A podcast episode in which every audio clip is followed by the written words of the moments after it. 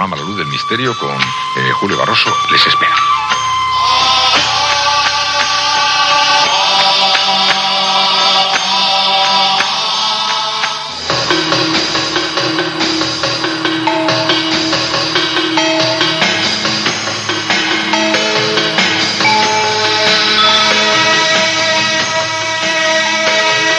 Buenas noches. Comienza un viaje que esta noche dedicamos al mundo de la magia. Nos consta que reunimos en torno a la luz del misterio a miles de seres en toda nuestra comunidad y a cientos de amigos que se han reunido desde el Centro Cultural Buenavista. Equipo humano y técnico de Onda y Mefe hacen posible una nueva aventura de radio.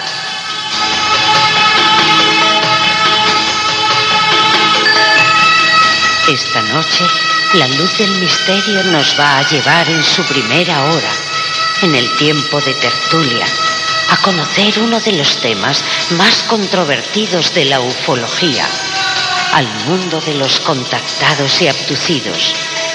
Son miles los seres que dicen haber estado dentro de estas naves que surcan los cielos de este planeta.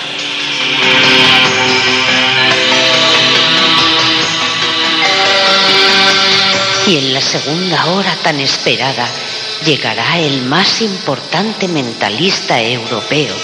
Desde el Centro Cultural Buenavista tendremos la oportunidad de vivir una experiencia mágica con Anthony Blake, que nos llevará al mundo del poder intuitivo.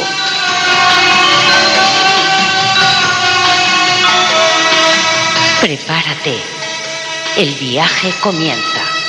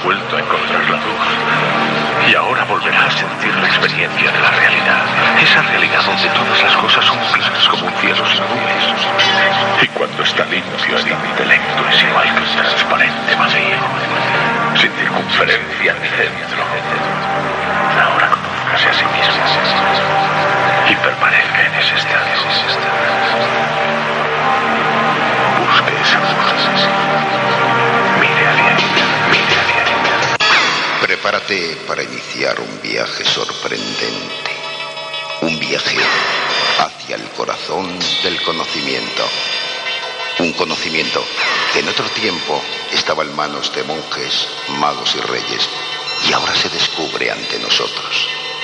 Nos preparamos ya para un viaje hacia esa luz interna, esa luz mágica del misterio.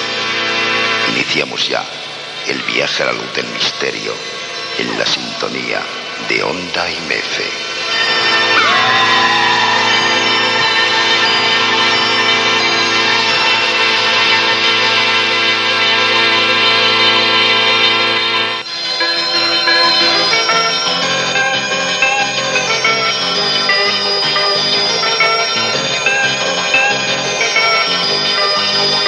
Buenas noches, bienvenidos a una nueva aventura de la luz del misterio en esta sintonía de Onda y Mefe. Saludos a los miles, cientos de miles que se reúnen en torno a esta cita mágica de la luz del misterio.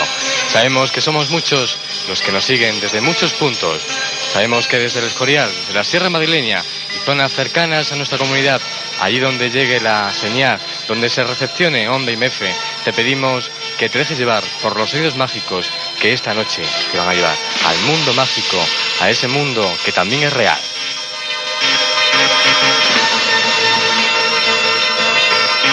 También hay que saludar y agradecer al gran número a amigos que se han reunido aquí en el Centro Cultural Buenavista, en la Avenida de los Toreros número 5. Agradecer también, lógicamente, a la dirección del Centro Cultural Buenavista que nos permita hacer de nuevo el programa desde aquí.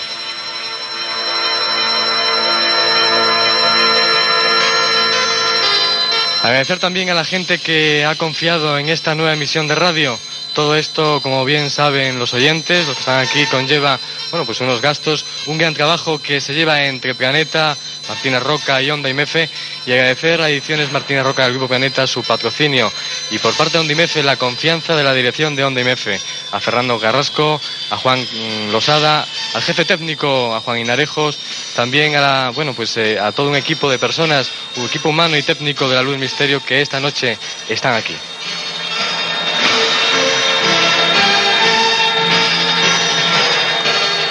En el control central del Paseo Doctor Vallejo Nájera se encuentra Sulima Casbi y Fernández. En el control móvil desde aquí Lorenzo Intrinca, Julio Caña. En la producción Marisol Álvarez y en las voces Carmen Acaso, Rafael Manso y Julio Manuel Domingo.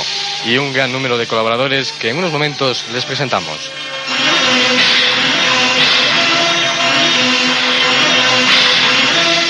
Esta noche, la primera hora, nos va a llevar hacia ese mundo de la tertulia, ese tiempo de respuesta que aquí nosotros llamamos en la luz del misterio, como cada semana, como cada jueves. Esta noche nos va a llevar hacia el mundo de los contactados y los abducidos. Un mundo complicado, polémico, pero vamos a tratar de tratarlo lo más seriamente posible. Son muchos, dicen los seres, que dicen haber estado dentro de esas naves que surcan los cielos del planeta Tierra. De ello vamos a hablar en ese tiempo de respuesta. También, lógicamente, ese peanter estrella que es Anthony Bray, que estará en la segunda hora.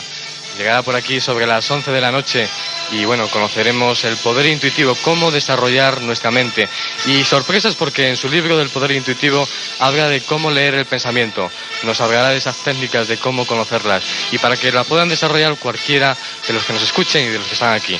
Pues nada, el viaje a la luz del misterio, esta la del sonido, se ha elevado en estos momentos y viajamos hacia el mundo de los contactados y los abducidos. A veces pienso en lo pronto que desaparecerían nuestras diferencias si nos enfrentáramos a una amenaza de fuera de este mundo, Ronald Reagan. Ya no me río de la gente que dice haber visto ovnis porque yo también he visto uno, Jimmy Carter. Iba a casa de mi abuela hace cuatro años cuando eh, apareció en el cielo una enorme luz que desprendía todo tipo de colores y parecía que iba a aterrizar delante de nosotros. Pero no aterrizó. Se elevó de repente, muy deprisa. Fue antes de Navidad. Mi madre y todos los demás lo vieron. Era muy hermoso. Divisamos un objeto muy brillante. Se elevaba por detrás del bosque, tomaba altura y vino hacia nosotros. Entonces subió a mucha altura y cuando estaba encima de nosotros, vimos algo como una explosión, entonces giró y desapareció a gran velocidad. Tenían ojos ovalados, una nariz muy fina, una hendidura por boca, hendiduras por oídos. No tenían pelo en la cabeza, que tenía forma de bulbo.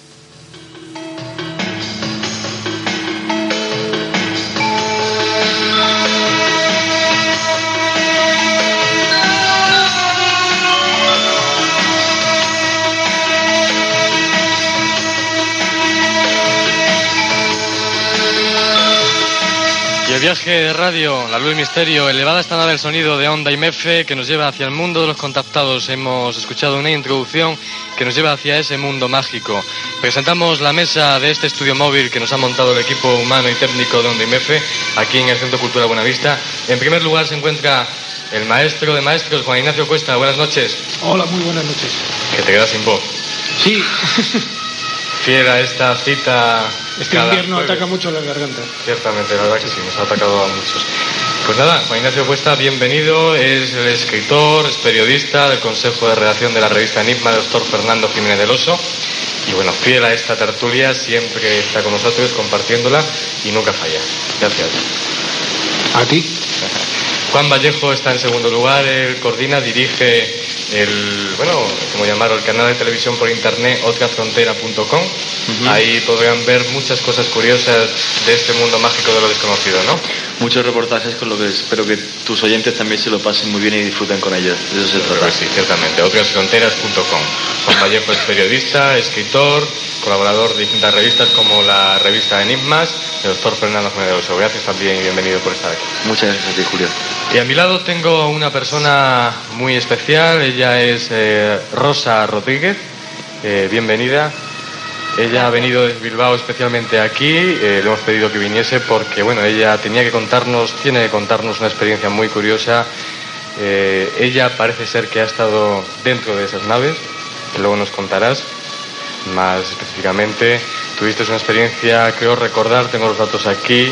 Eh, ¿En qué año exactamente fue? En el 78. Exactamente. Fue en la carretera de Madrid viniendo hacia Madrid, ¿no? Mm, Sí, sí. ¿Pues en la carretera de la- Burgos? no, bueno, sí, la carretera de La Coruña salíamos de Collado Villalba. Ujú. Venías con que era tu novio en aquel momento, Sí, sí. que luego nos contarás específicamente cómo fue la experiencia porque estabais dos personas. Sí, estábamos los dos. Iba él conduciendo y yo iba de Fue muy, muy curiosa, muy sobrecogedora. Hay un artículo que se escribió, que lo escribió, que ahora presentaremos a Juan Ignacio. A... Ay, verás, que no te digo tu nombre. ¿Cómo me llamo? ¿Cómo te llamas? Horacio Ruiz. ¿Qué tal? Moderadamente bien. Joder, como siempre. dices. También tengo la garganta cogida. Horacio Ruiz, escribiste un buen artículo en la revista Enigmas, no recuerdo en qué número, fue eh, hace ya un año, un artículo muy extenso de Rosa Rodríguez y bueno, fue muy curioso porque ahí se dan constancia de datos muy extraños. Por ejemplo, ya comentaremos sobre un autobús fantasma que aparecía, eh, seres que también aparecían eh, muy peculiares, bajos, altos, bueno, estoy un poco sacando datos que luego especificaremos más detalladamente.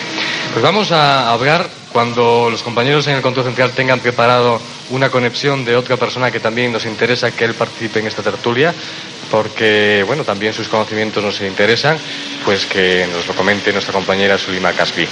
Vamos a empezar porque el tema son contactados y abducidos.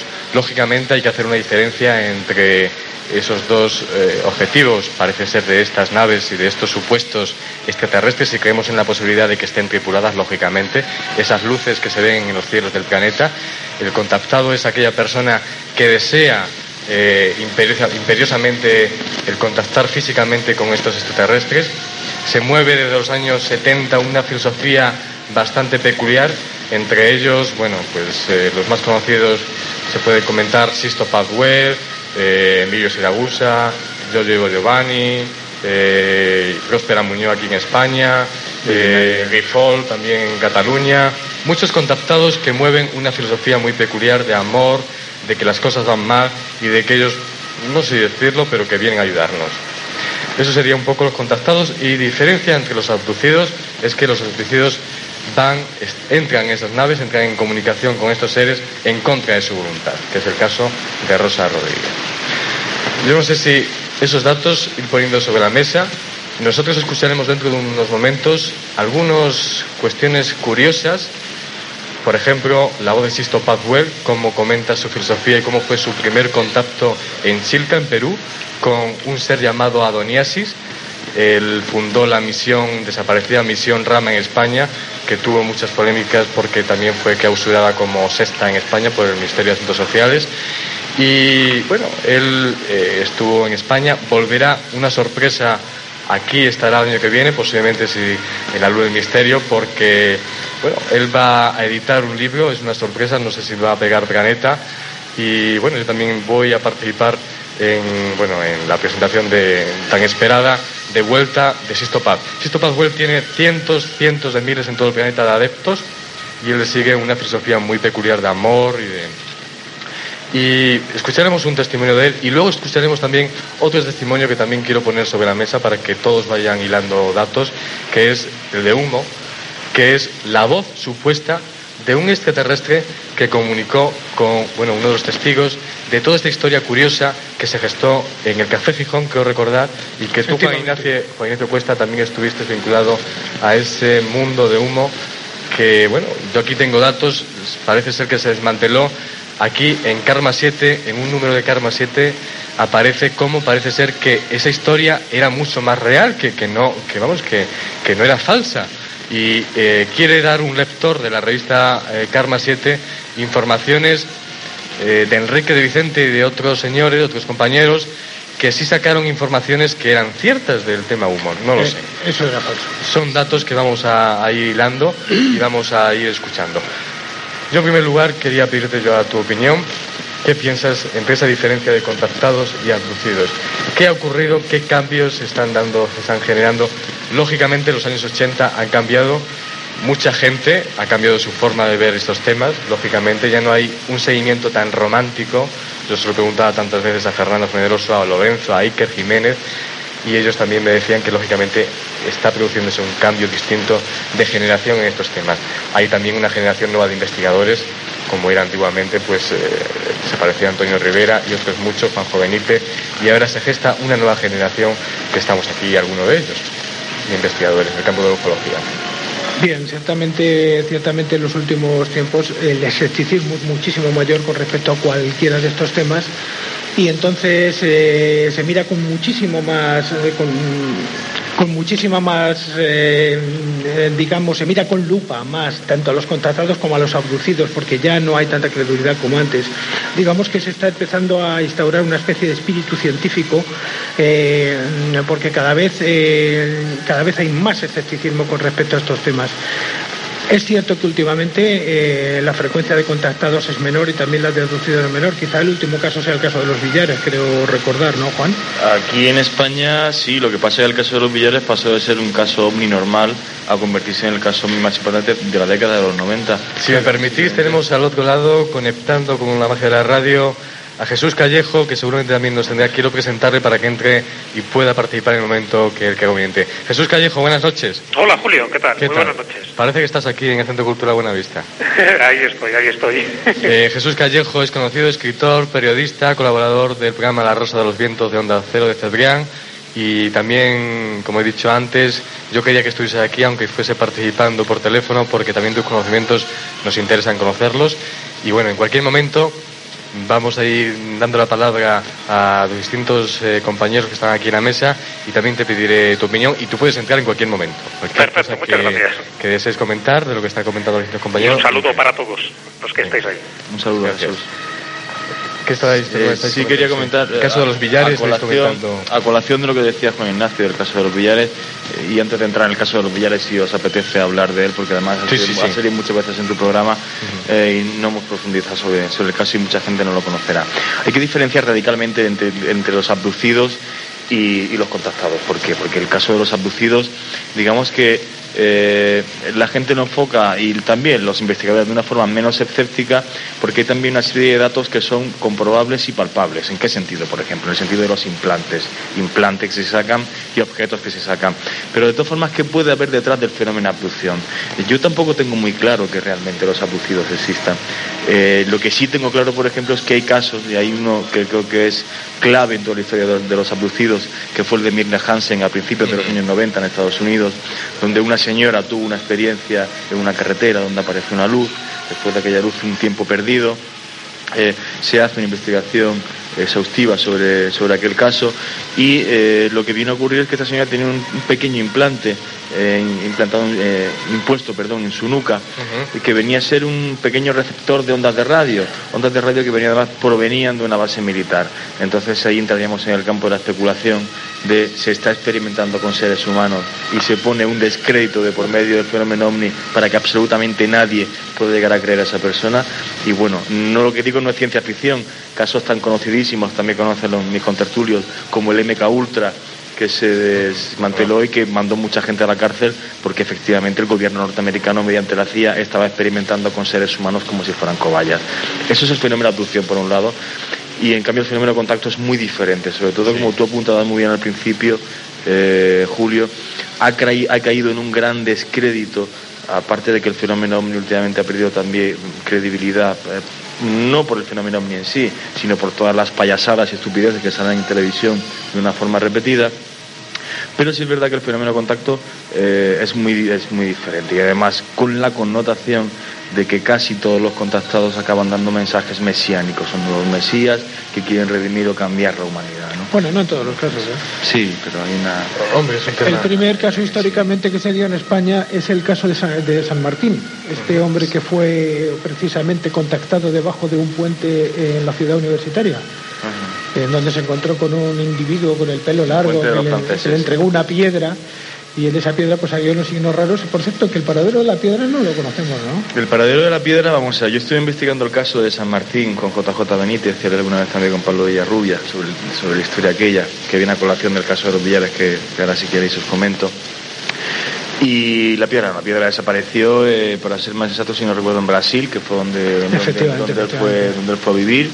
Y en uno de los, de los viajes que, que él hacía, que, que San Martín hacía la selva en principio, esperando también la visita de esas naves extraterrestres, en uno de esos viajes, al parecer, eh, la piedra desapareció. Una piedra que además, No, pero lo que además- sí es cierto es que químicamente tenía una composición Sí, completa y absolutamente anómala y que fue investigada en varias universidades, por lo cual eh, es un caso bastante Nuestro- peculiar y especial, sí. Muchos casos curiosos, polémicos por otra parte, eh, detrás de ello la gente puede pensar que hay detrás mucha ciencia ficción, pero bueno, tal vez no sé qué tipo de constancia yo también... Eh, eh, pero es eso, sí. Es eh, difícil. es lo que, lo, que, lo que. Y tenía toda la razón Juan Ignacio. Hay algunos casos que son especiales. Muy bien. por ejemplo, si, si pensamos que un contactado es alguien que ha recibido un mensaje de otro planeta o de otra dimensión o de otro, llamémoslo lo que sea, eh, por H, por B, por suerte, por desgracia, yo soy un contactado, porque yo publiqué un artículo eh, en la revista Enigma, donde con una piedra que aparece en un caso ovni, que es el caso de los billares, que recoge una persona que tiene lucerillos.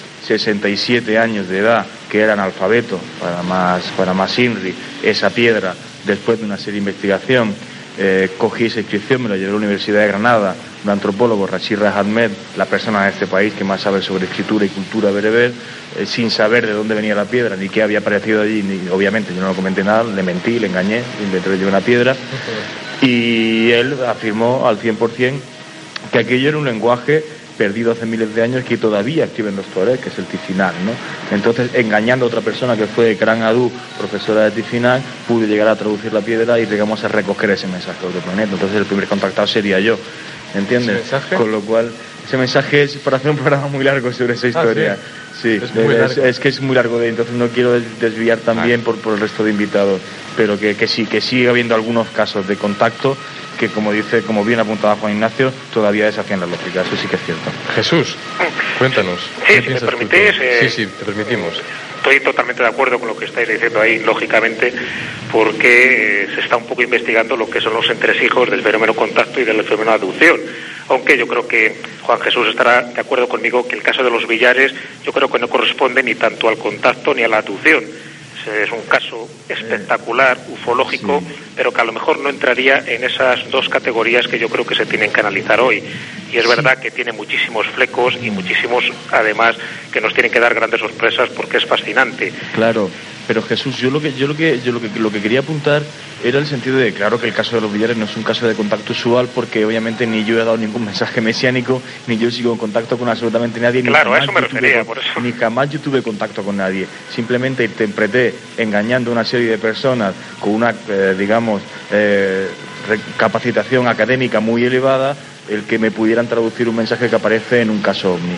Eso fue, eso fue mi, mi- mi investigación, es lo que yo hice, pero si no lo analizas fríamente y pues sí, pues, hubo esa comunicación que bueno, el caso todavía sigue en pie y, y puede tener mucho más coletazos, como tú bien apuntabas. Desde luego, además hay que esperar grandes sorpresas en ese caso. Eh, lo que sí quería apuntar, eh, si me permitís, es que cuando se habla del fenómeno aducción y del fenómeno contacto, que es importantísimo dentro del mundo de la ufología, pero no realmente se, se circunscribe solo al mundo de la ufología. Yo creo que en eso estamos de acuerdo. Cuando se habla del contacto, eh, incluso hay que remontarnos a, a siglos pasados, porque la pretendida existencia de entidades no humanas, que la podemos llamar extraterrestres, ángeles, dioses, guías, espíritus superiores, seres de la naturaleza, etcétera, etcétera, eso es lo que trae consigo un hecho todavía mucho más enigmático y complejo, que es el contacto. Y son muy conocidos los casos, eh, tanto en libros religiosos como en grandes místicos, que han entrado en contacto con esas entidades supuestamente dimensionales o fuera de este planeta, ¿no? que serían lo que ahora llamaríamos extraterrestres. Lo que pasa es que si lo circunscribimos un poco a lo que es el mundo de la ufología, el que conocemos, es decir, de la ufología oficial desde el año 1947, es interesante ver cómo ha ido evolucionando el fenómeno ovni, porque en un principio ocurre lo que son meros avistamientos, que después se van haciendo más complejos, hasta que en un momento dado entra el fenómeno contacto.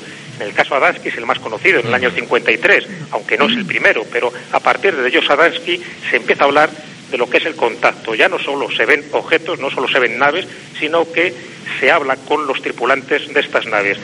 Y un paso más que se da dentro del fenómeno ufológico es la aducción, y sobre todo a raíz del caso de Betty y Bernie Hill en 1961, que sin ser tampoco ellos los primeros, se son los que ponen de moda un hecho que sigue siendo todavía mucho más trascendente y más complejo dentro del mundo de la ufología, porque ya no se habla con ellos desde los distintos métodos de contacto que hay, que hay hasta ocho sistemas distintos para entrar en contacto con estas supuestas entidades extraterrestres, sino que además estas personas, estas entidades, lo que hacen es que secuestran a un individuo, a un ser humano, para someterle muchas veces a miles de perrerías, hasta le eh, implantan microaparatos y eso es lo que empieza a generar una cierta psicosis que se incrementa alrededor de los años 80 cuando se empieza a hablar de una raza híbrida. Es decir, ya no solo abducen para hacer una especie de análisis clínicos o médicos, sino que además quieren implantar como una especie de, de embriones de generar una raza híbrida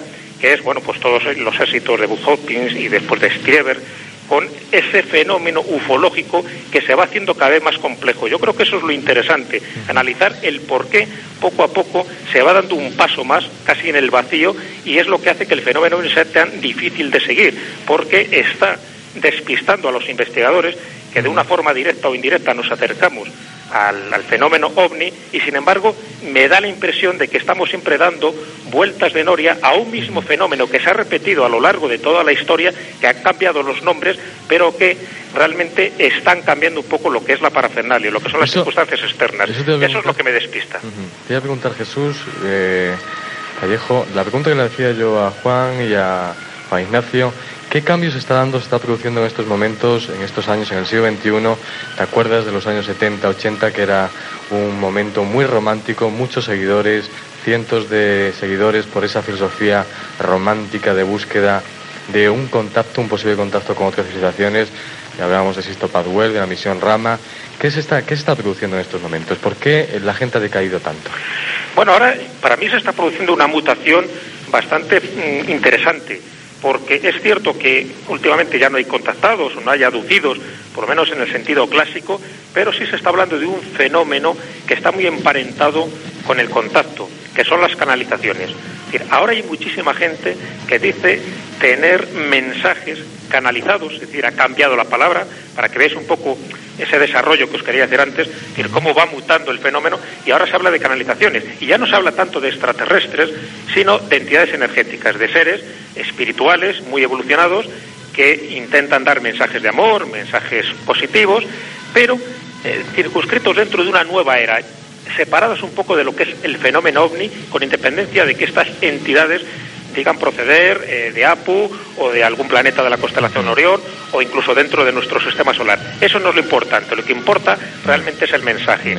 ¿Qué ha ocurrido? Sencillamente que no es que se haya paralizado de una forma absoluta, es decir, yo no creo que ahora mismo tengamos escasez de noticias, solo tienes que mirar, por ejemplo, lo que es la red de luz, una, una página web en Internet donde se comunican continuamente todo este tipo de contactos que se tienen a lo largo y ancho de todo el mundo, para darte cuenta de que el fenómeno contacto se sigue produciendo. Es verdad que ya no tiene nada que ver con eh, Siragusa, ni con eh, Misión Rama, ni con los hermanos Bon Giovanni. Es otro salto más que se da, un salto cualitativo, más espiritual, más en consonancia posiblemente con esta nueva era que estamos viviendo, pero que nos están dando una serie de mensajes muy interesantes en el sentido de por dónde van los tiros dentro de este nuevo paso que se está dando, vamos a llamarlo, en el fenómeno contacto, porque si lo limitamos solo al fenómeno extraterrestre, yo creo que lo estamos limitando. Es apasionante el tema que estamos eh, hoy avanzando, hablando en este tiempo de respuesta en esta tertulia. Vamos a hacer una pausa y que nuestros amigos oyentes tomen nota de los teléfonos, porque también pueden comunicar, aunque estamos aquí en el Centro Cultural Buenavista, comunicar con nosotros a través de las líneas telefónicas. Hacemos una pausa y escuchamos esos teléfonos y las formas de comunicar con la luz del misterio.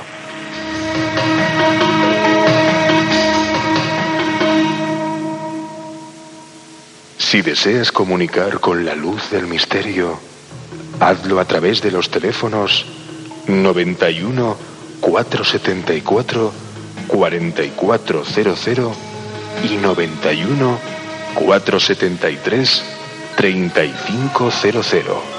Correo electrónico luzdelmisterio arroba hotmail.com. Correo postal Paseo Doctor Vallejo Nájera sin número. 28005 Madrid.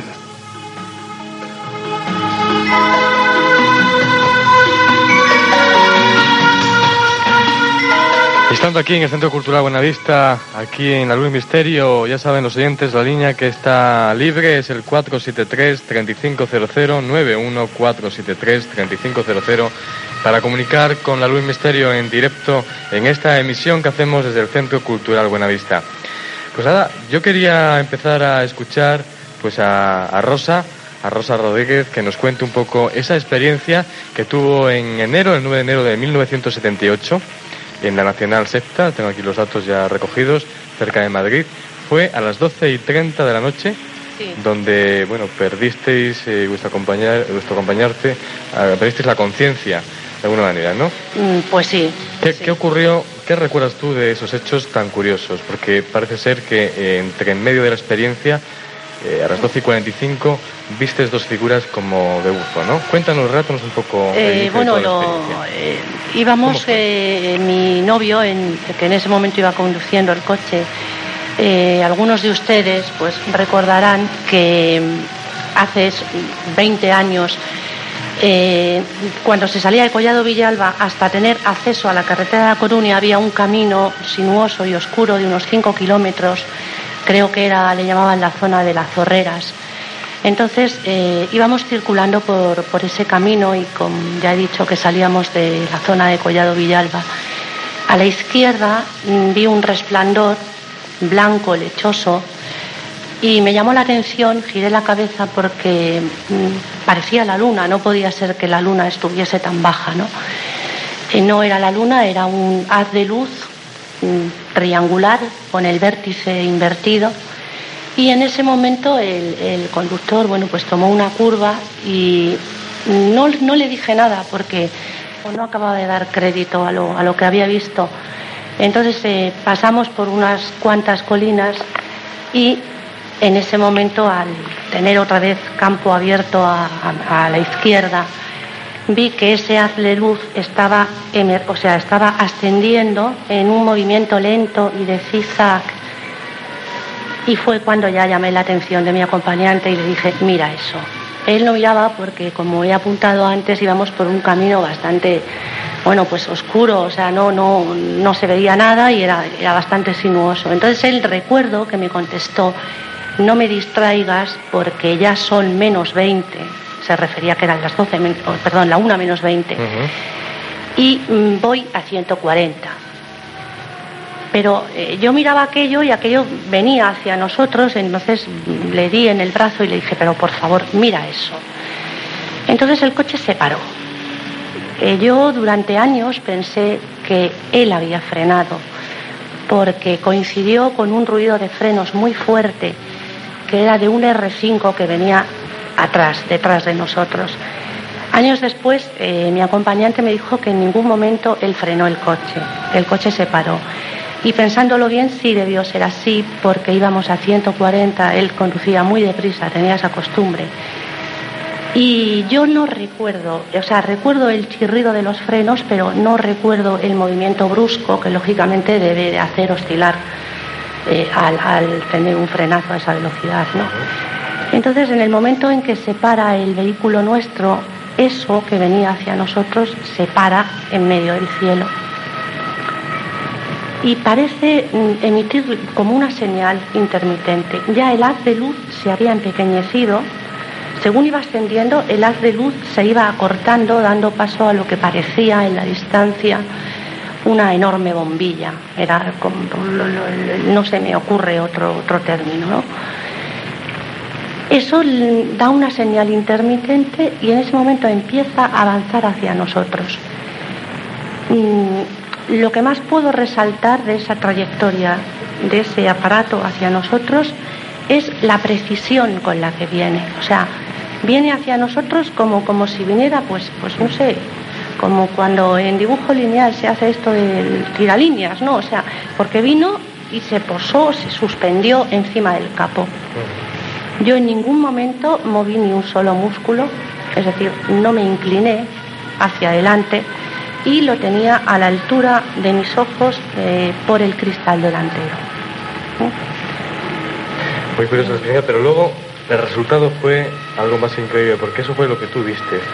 Sí, porque bueno. Luego cuando llegasteis a casa, sí, claro, continúa. Bueno, continúa. si quieres te, te Sí, cuento, resume- te lo poco- resumo, vale. resúmenos un poco la experiencia. Bien, pues eh, aquello estaba allí, yo mm, vi unos dibujos, un cinturón que dividía la nave, que llevaba unos signos, y unas ventanillas triangulares de un azul fortísimo, un azul añil.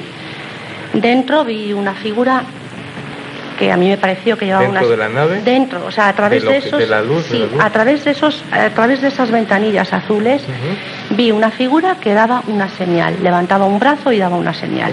Y en ese momento se abrió como una escotilla y un flash me dio a mí en la cara, junto con el sonido de un cric crack, como si fuera una foto de, de una cámara, pues de un profesional, y a mi acompañante otro flash. En ese momento se cierran las escotillas y mm, esa nave se desplaza hacia la derecha se vuelven a abrir las escotillas y empieza a salir un chorro tremendo de humo. Ah, Fue el único, sí, el único momento, eh, por un segundo sentí pánico, porque yo pensé que, dije, este humo nos va a ahogar y, y nadie nos va a encontrar. Y, y no, el humo los envolvió a ellos y ya no estaban, o sea, no estaban. Allí seguía habiendo luz y arrancamos el coche. Salimos disparados hacia la carretera de La Coruña. ¿Y qué ocurrió? Porque llegasteis, ¿a qué hora llegasteis a casa? Pues era la una menos 20, ella ha dicho que mi acompañante llevaba una velocidad alta y a partir de ahí más alta todavía. Llegamos a mi casa a las, no sé si eran cerca de las Tengo yo por aquí 4 dato- de la mañana. Sí, no sé. dos horas y media o tres horas perdidas. ¿Qué ocurriría en estas tres horas aproximadamente? Bueno, Le preguntamos a Horacio Ruiz. sí, yo pienso mejor que sí. Horacio Ruiz eh, se introduce en la historia. Él, como sabemos todos los oyentes, es hipnólogo. Eh, su trabajo es fundamental. Queríamos saber, quería saber, mejor caso, Rosa, qué había ocurrido en esas tres horas. Tú hiciste una serie de sesiones con Rosa y descubriste cosas muy curiosas en esa experiencia. Además lo grabasteis, las sesiones están, están grabadas, para cualquier persona puede escucharlas. ¿Y qué contaba Rosa? Porque contaba cosas muy, muy, muy, muy tremendas. Cuando, cuando Rosa llega al gabinete, llegamos a un acuerdo los dos. Sí, bueno, mi intervención simplemente es porque hay dos horas y pico, casi tres horas que, que ella no recuerda, que es lo que ha ocurrido. Y mediante la hipnosis se sabe que a veces se activa la hipermenesia, la memoria oculta, los contenidos del inconsciente. Bueno, existe la posibilidad de que mediante una hipnosis profunda ella pueda acceder a lo que pudo ocurrir aquel día, que no se acordaba conscientemente, había una especie de amnesia. Entonces, después de contarme un poquito lo que había ocurrido y el motivo de la visita, llegamos a un acuerdo y era que yo no le cobraba el trabajo, pero si era interesante y era un caso serio, pues lo publicábamos en un artículo en la revista Enigmas, ¿no?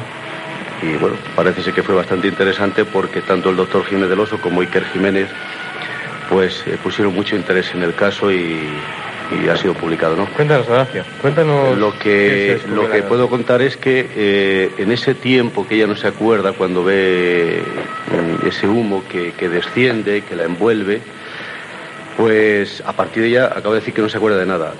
Mediante la hipnosis hacemos que empiece a recordar cómo es absorbida de alguna forma, cómo la meten en la nave y a partir de ahí empiezan a mostrarle pues eh, el interior de la nave, empiezan a hacerle una serie de experimentos es una experiencia bastante típica en los casos aducidos.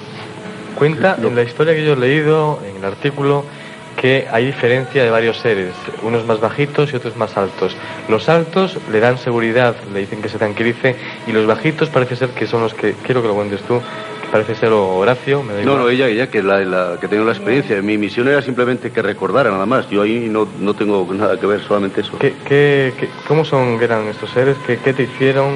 ¿Qué Bueno, piensas había tú? eh, un ser muy alto, que es, que es el, el- el- el- único alto que vi, los demás eran bajitos. Y ese ser alto que parecía llevar un, traje de buzo, ese era el, que parecía o el que yo me comunicaba con él, conmigo mentalmente, ¿no? Ese era el que me daba seguridad.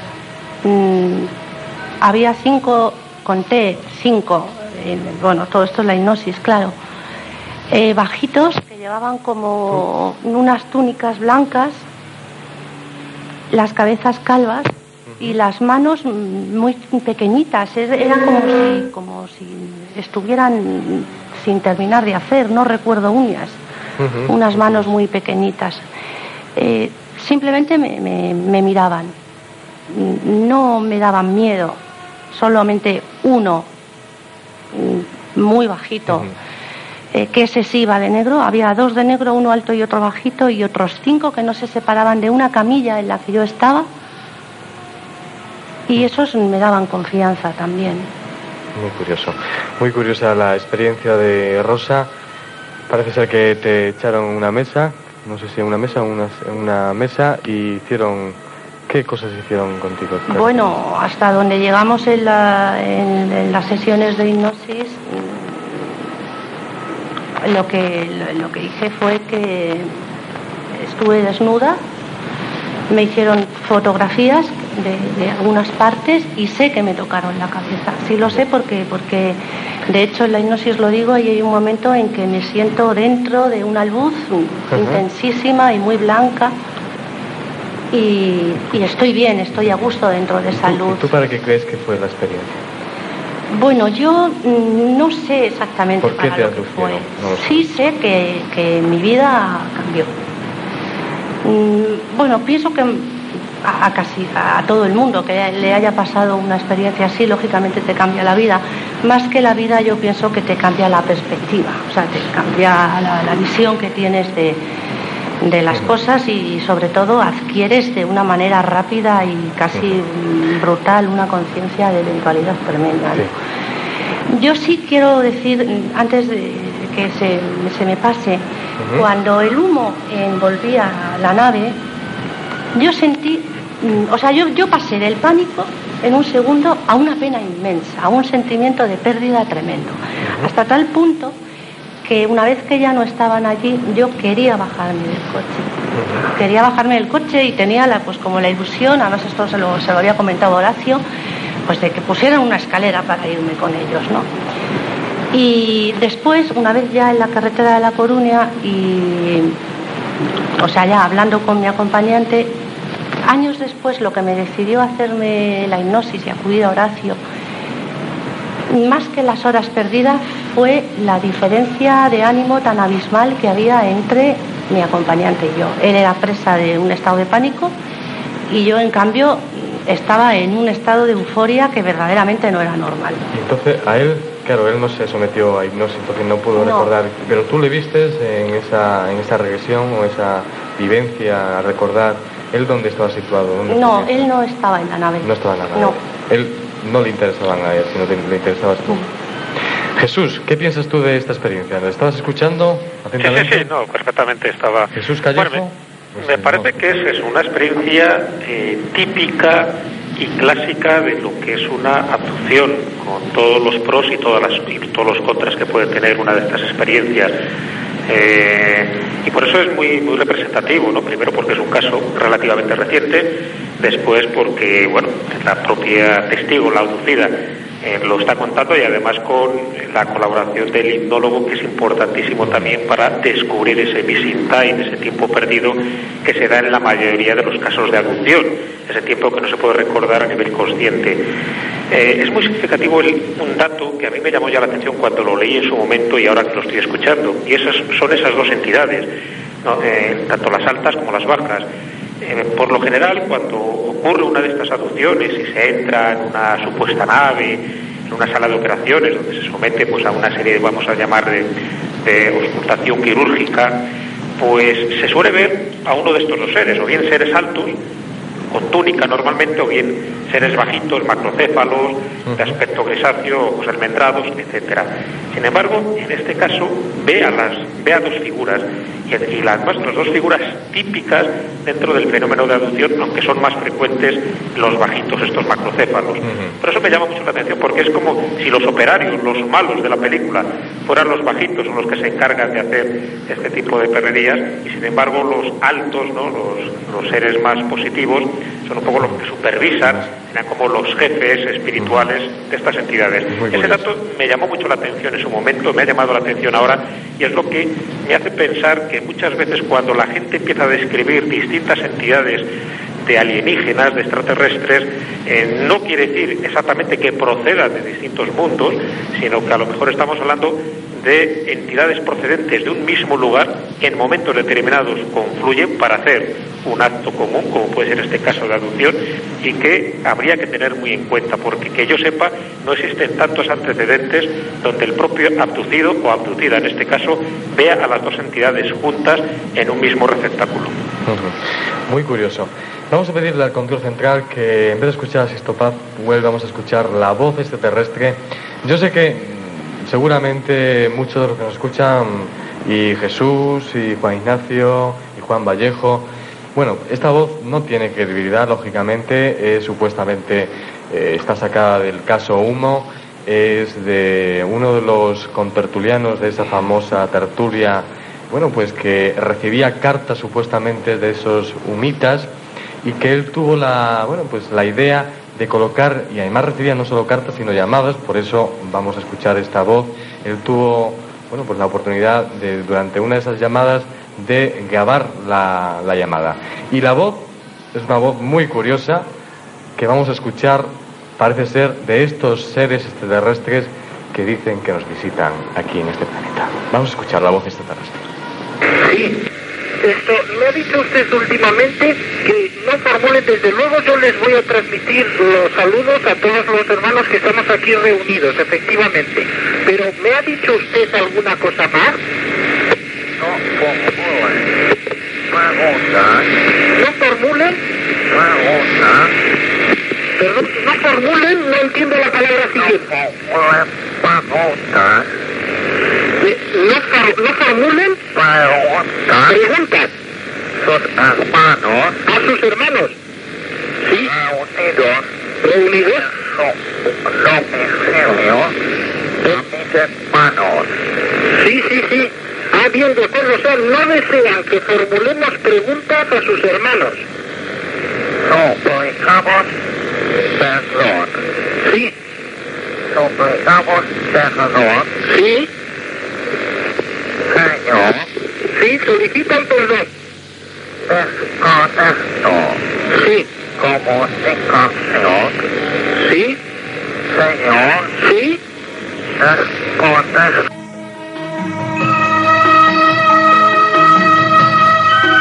Ahí estaba, ahí estaba la supuesta voz de un extraterrestre que no pronunciaba bien la R, como nos pasa a muchos. Esa R no la pronunciaban bien este, este supuesto extraterrestre y era muy curioso. eh, no sé qué pensáis de esta voz. Esta voz, por otra parte, está editada el mes pasado o el anterior, no recuerdo, eh, Horacio, porque sale en el disco compacto que edita Más allá de la ciencia. Quiero decir que no, es, no, lo, hemos- no lo hemos sacado de la manga, lo edita Javier Sierra. Javier iba a estar aquí, pero a momentos está en Crónicas Marcianas con Javier Sardá, pero iba a estar aquí explicándonos también muchas cosas. Por eso digo que no es una cosa que nos saquemos nosotros de la manga, lo edita más allá y parece ser que le da también Javier Sierra bueno, una supuesta veracidad es el tema humo. Claro. Yo lo que sí quería comentar que también, eh, o sea, el, el caso del tema 1 es muy diferente a lo que estamos hablando, porque Ya, aquí ya, ya, ya. Era por- era- era por el tema del claro, género, de y aquí voz extraterrestre. bueno, hablaremos de, de otro, para, otro, para otro programa que sería el tema de los supuestos infiltrados, ¿no? que, que empezó Juan José Benítez con el libro La Quinta Columna, ¿no? por ejemplo. Vamos a ver. Intoxicadores de... Me gustaría comentar una cosa. Esa, esa voz que hemos eh, eh, escuchado Tú que tú sabes mucho. tiene nombre. Ese se llamaba Saliano. El que, el, que, el, que, el que planificaba, el que hacía la voz. El que hacía esa voz se llamaba Saliano y él se presentaba lógicamente como un humita. Lo que pasa es que, claro, Bueno, pues que más allá, Bueno, había- saque- había que- cosas que curiosas. Más allá de la ciencia saque esa hubo, hubo un hecho curioso, fíjate, un día andábamos por, por una calle y de repente sonó un teléfono, un teléfono público y ahí estaba la voz de Saliano diciéndonos, no, no, no me acuerdo qué nos dijo, pero, pero nos, nos daba consignas, ¿no? Mm, Es un caso de contacto, no es un caso ni de abducción ni, ni los casos típicos de los Claro, que estamos claro, hablando. Estamos diferenciando. De todas maneras, aquello eh, personalmente pienso que era un fraude. Piensas que era un fraude. Sí, sí, sí, estoy Porque era muy descarado todo, ¿eh? Sí, sí. Muchas cartas. Vamos, ya lo único. También se presentaron, creo recordar que hubo algunas visitas de algunos señores, ¿no? Sí, sí, Sedman. sí, incluso tenían ciertas características, como por ejemplo que el dedo índice lo tenían muy blandito y no podían escribir la máquina. Bueno, era todo un montaje. Eh, hay, ¿Por qué motivo? Como dice aquí, creo aquí que era por despertar la conciencia, por no sé cuántas historias. Tengo aquí algún dato. ¿Por qué creéis vosotros que podría ser esta historia?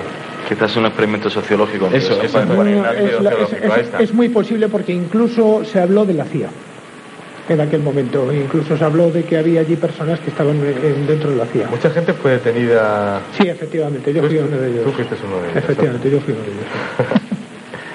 Yo quería comentar aquí, eh, de los amigos oyentes que están aquí en la sala en el Centro Cultural Buenavista, si quieren preguntar algo, si quieren comentar algo sobre el tema OVNI, lo que se está comentando, que es un tema apasionante, súper curioso, pueden hacerlo, levantan la mano y una compañía le acerca un micrófono y nos comentan. Aquí hay una mano levantada, creo que es eh, Juan Miguel, y quiere comentar y- o preguntar algo. Cuéntanos.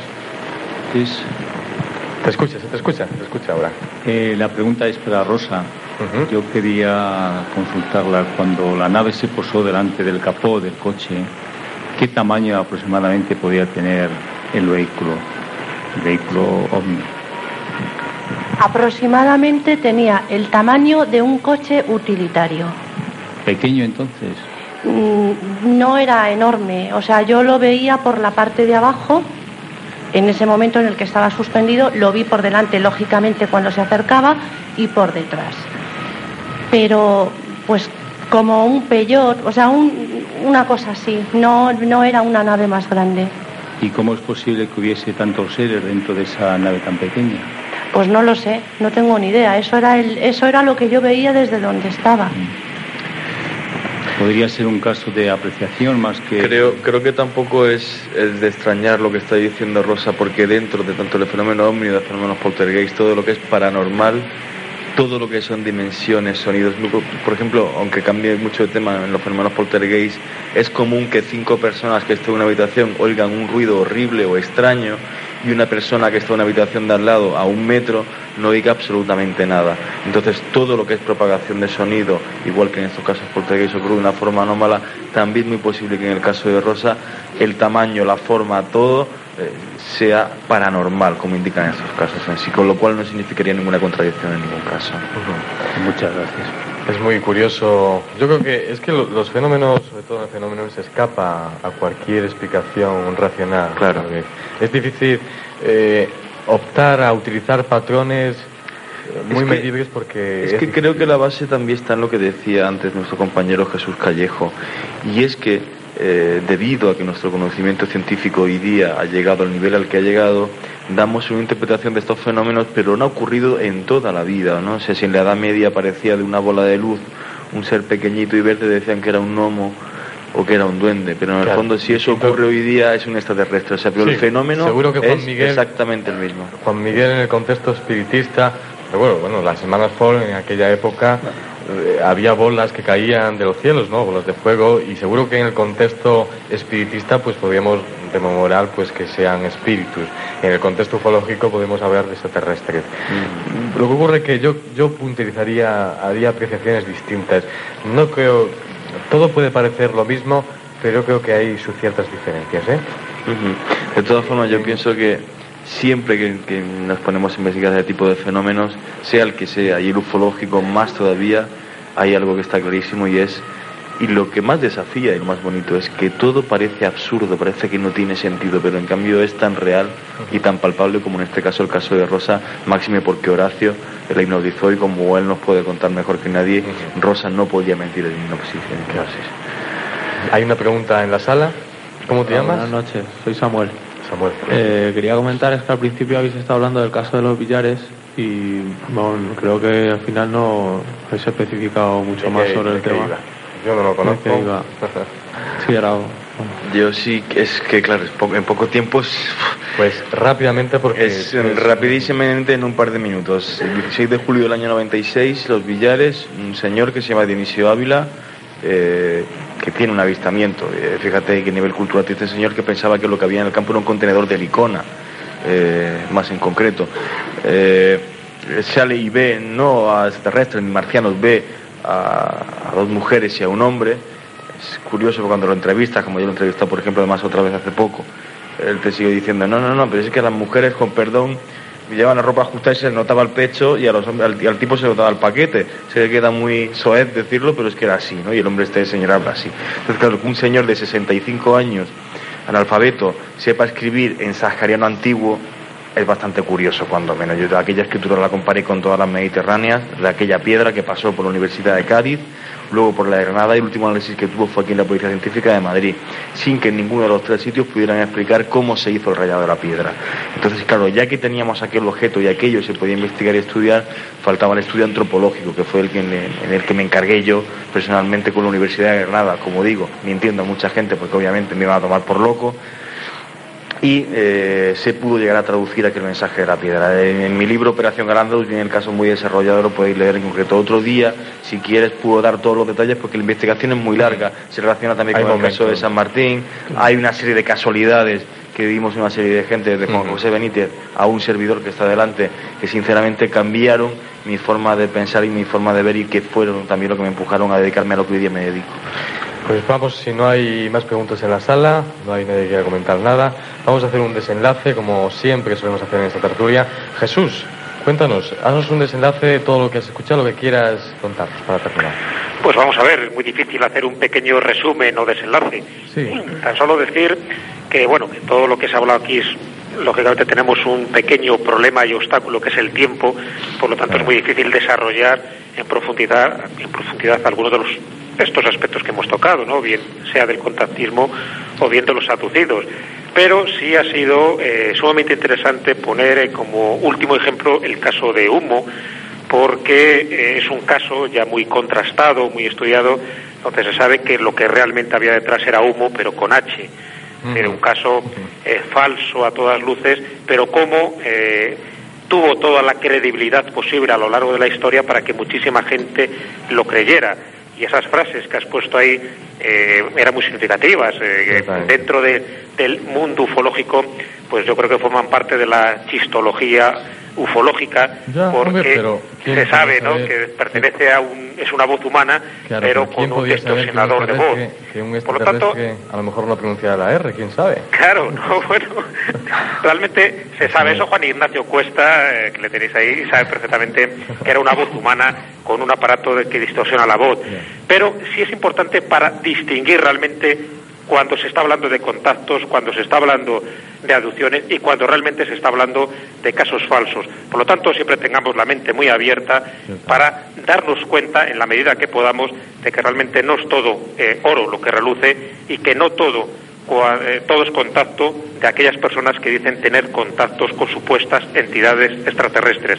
Por lo tanto, eso que nos sirva un poco de alerta y sin menospreciar, por supuesto, todo el fenómeno ufológico, todo el fenómeno contactista, sí darnos cuenta de que hay mucho fraude detrás, mucho fraude que realmente puede despistar no solo al lector eh, común de estos eh, reportajes, sino al investigador avezado que puede caer fácilmente en una de estas tramas o patrañas, como le ocurrió al difunto Fernando Sesma.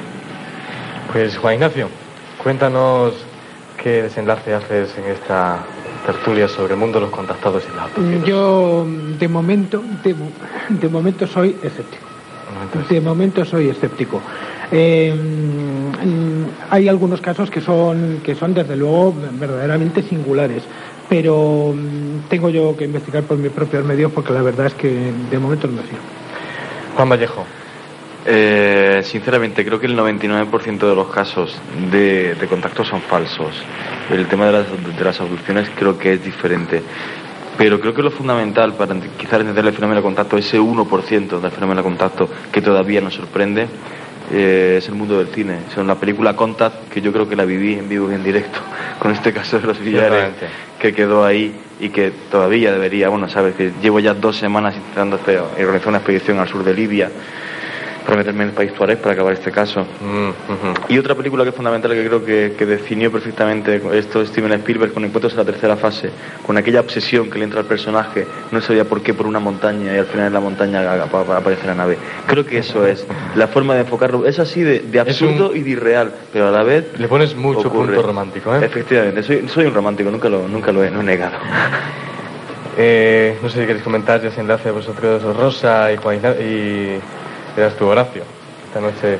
A mí, al margen de las consideraciones personales que me merece el tema de la ufología, de los ovnis en general, el caso mío es muy simple. Eh, Rosa tiene un problema, eh, quiere saber qué ha ocurrido, la hipnotizo, lo recuerda, ve cosas y lo importante es que le sirve a ella en su vida, despierta ciertas facultades, etcétera, y mi misión como hipnólogo ha acabado ahí.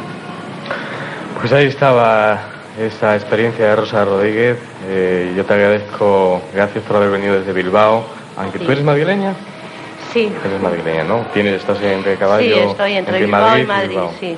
Te agradezco enormemente el esfuerzo que has hecho por habernos contado esta experiencia, que imagino que seguirá en el tiempo, porque seguirá recordando, imagino, más cosas y más datos sobre esta Pues sí, historia. máxime cuando eso no son cosas que pasan todos los días, ¿no? O sea, que sí, evidentemente es mm, algo que cuando menos mm, te hace plantearte muchas Claro. cosas. Yo entiendo que también hay, haya gente escéptica y Es hay una cosa hombre, que lo ha hay que- visto, lo ha visto claro, y quien no lo ha visto, no lo ha visto. tiene- Yo, sé, yo sé lo que vi y Claro. después sé, a través de Horacio, sé lo que viví. Tienen sitio también para existir los escépticos, porque es lógico. Lógicamente, si es no, un no habría tema, un es un tema polémico también y complicado. Si no lo vives, es difícil comprender Sí. la historia. Sí, yo lo entiendo. Pues gracias, Rosa Rodríguez. ¿eh? Venga, a vosotros. Juan- eh, Horacio, que se me olvida tu nombre esta noche. Lo freudiano que tienes tú conmigo. Gracias, Horacio Ruiz, hipnólogo. Estuvimos aquí el pasado 25 de octubre con mucha gente haciendo esa regresión colectiva con Fernando Jiménez del Oso, que fue un tremendo éxito. Gracias enorme. Ha sido un placer. Por fin. Un saludo. Cuídate. Nos vemos la semana que viene en esa sección de la parapsicología, esa ciencia, la búsqueda de esa ciencia. Que, La semana bueno, que viene. La semana que ¿Qué viene. día es? Jueves. ¿Pero qué día? No lo sé. ¿No es Navidad? No, no, no cae en Navidad. No cae en Navidad. Estamos aquí. Es día 20. En Navidad Ah, estamos aquí. Estamos aquí. Estoy un poco ya ido. Juan Vallejo, gracias. Muchas gracias a ti, Director Julio. del canal de televisión de internet otrasfronteras.com. Muchas gracias, Julio, por estar aquí. Juan Ignacio Cuesta, periodista eh, del Consejo de Redacción de la revista Enigma, doctor Fernando Generoso. Te veo aquí, tú eres el más fiel de esta tertulia. Buenas noches a ti y a todos tus oyentes. Gracias, nos vemos, nos escuchamos la próxima semana. Y a todos los amigos que están aquí en el Centro Cultural Buenavista, vamos a hacer una pausa y se preparen para vivir en familia una experiencia pues con uno de los mentalistas más importantes, con Anthony Bray. Conoceremos tu poder intuitivo.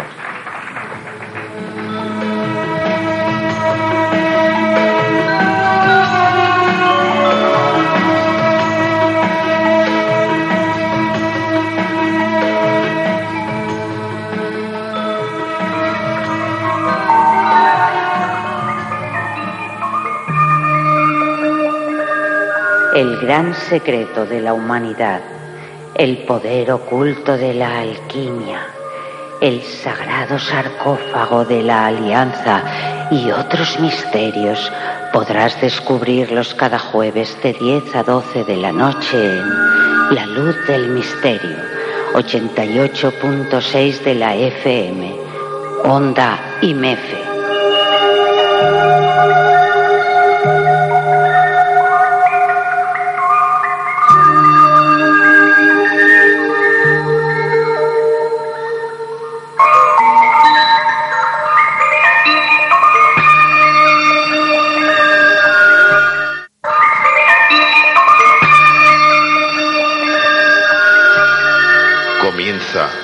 La segunda hora intensa de radio en la luz del misterio. Prepárate para realizar un viaje mágico hacia el poder de la intuición. En unos instantes viajaremos con Anthony Blake.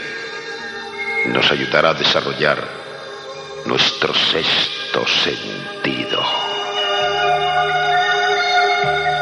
Con ustedes, Anthony Blake y Julio Barroso.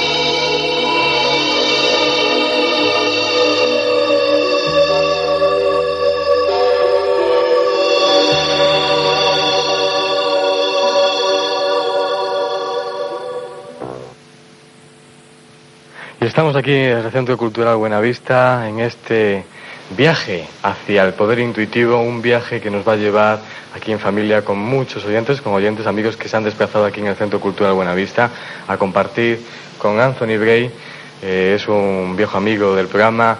Y bueno, queríamos hacer algo especial, conocer, acercar, bueno, el poder intuitivo que tiene el ser humano, que es increíble. Y vamos a presentarle, porque era, yo creo que es una de las personas más esperadas siempre en cualquier experiencia que se comparte en vivo. Buenas noches, Anthony. Buenas noches, ¿cómo estás? ¿Qué tal? Pues bien, muy bien, muy bien. Aquí pasando una noche un ratito. Un ratito especial que queremos compartir Un con los amigos especial, en familia. Y bueno, es un libro, bueno, el primer libro, Tu Poder Mental, fueron 22, más de 22 ediciones, 22 que tuvo. Fue increíble, ¿no? Fue una pasada, fue una, pasada. La verdad es que fue una pasada. Te sorprendiste tú mismo. Absolutamente, como no te vas a sorprender. Es decir, cuando te plantean o cuando te ofrecen el que puedas escribir un libro y dices, bueno, ¿y ¿yo qué tengo que contar? Pues no es mucho lo que tengo que contar, pero bueno, algo tengo que contar. La culpable de alguna manera o en algún sentido es mi mujer. Que es que me dice, bueno, pues eh, lo que para ti en un momento determinado puede ser evidente, para otros a lo mejor es absolutamente desconocido. Y ahí es cuando nace el primer, el primer libro, El Poder Mental. Después para el segundo se aceleró mucho y llegamos a hacer el segundo, y llegamos a hacer el segundo. Que también está siendo tremendo.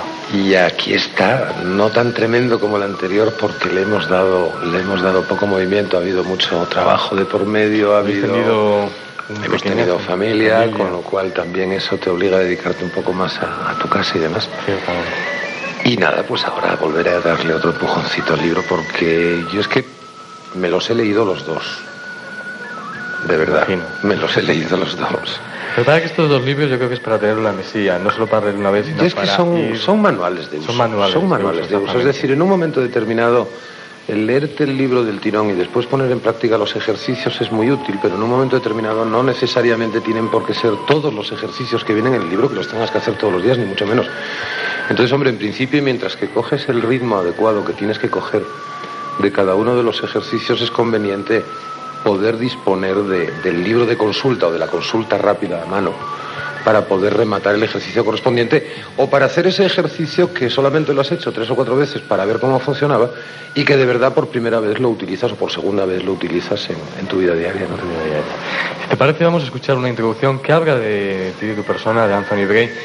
Todos te conocen, pero bueno, la pasión. No, no tiene por qué conocerme todo el mundo. Bueno, pero. Si ves la tele, pues a lo mejor sí, porque por ahí fue donde me hice más popular en los últimos años. O si me has visto alguna vez, exacto, a partir del 1, 2, 3. Y si en alguna ocasión has ido a ver algún espectáculo mío de directo, sí, pero no, y muchas veces, muchas veces lo típico, te presentan a la gente y te dicen, no lo conoces, y te dice el otro, pues no. Es que no, tiene por qué, es que no tienen por qué. Vamos a conocer mejor a Vamos a conocer un poco más.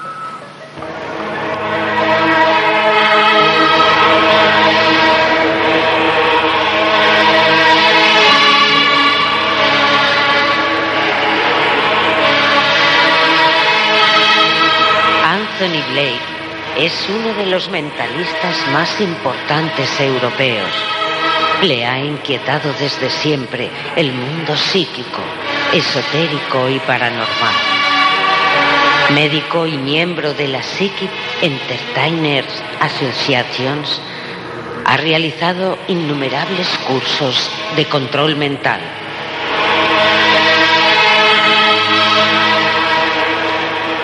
Ha trabajado en radio, prensa escrita y cine, así como para la televisión de diversos países. Gracias a sus asombrosas técnicas, muchos de estos programas han alcanzado grandes cuotas de audiencia. Asimismo, teatros de todo el mundo, Estados Unidos, Sudamérica, España, han acogido sus espectáculos. En la actualidad, tanto los medios de comunicación del sector como los grandes profesionales del mundo de la magia lo sitúan entre los diez mejores mentalistas del mundo.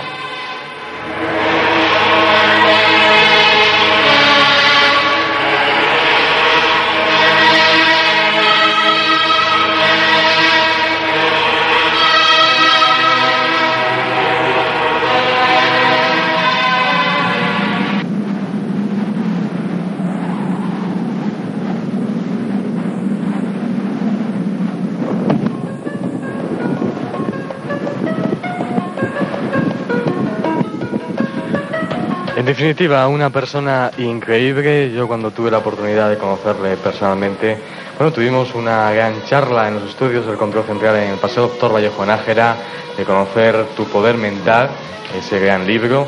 Y vamos a la intuición, vamos a, conocer más datos.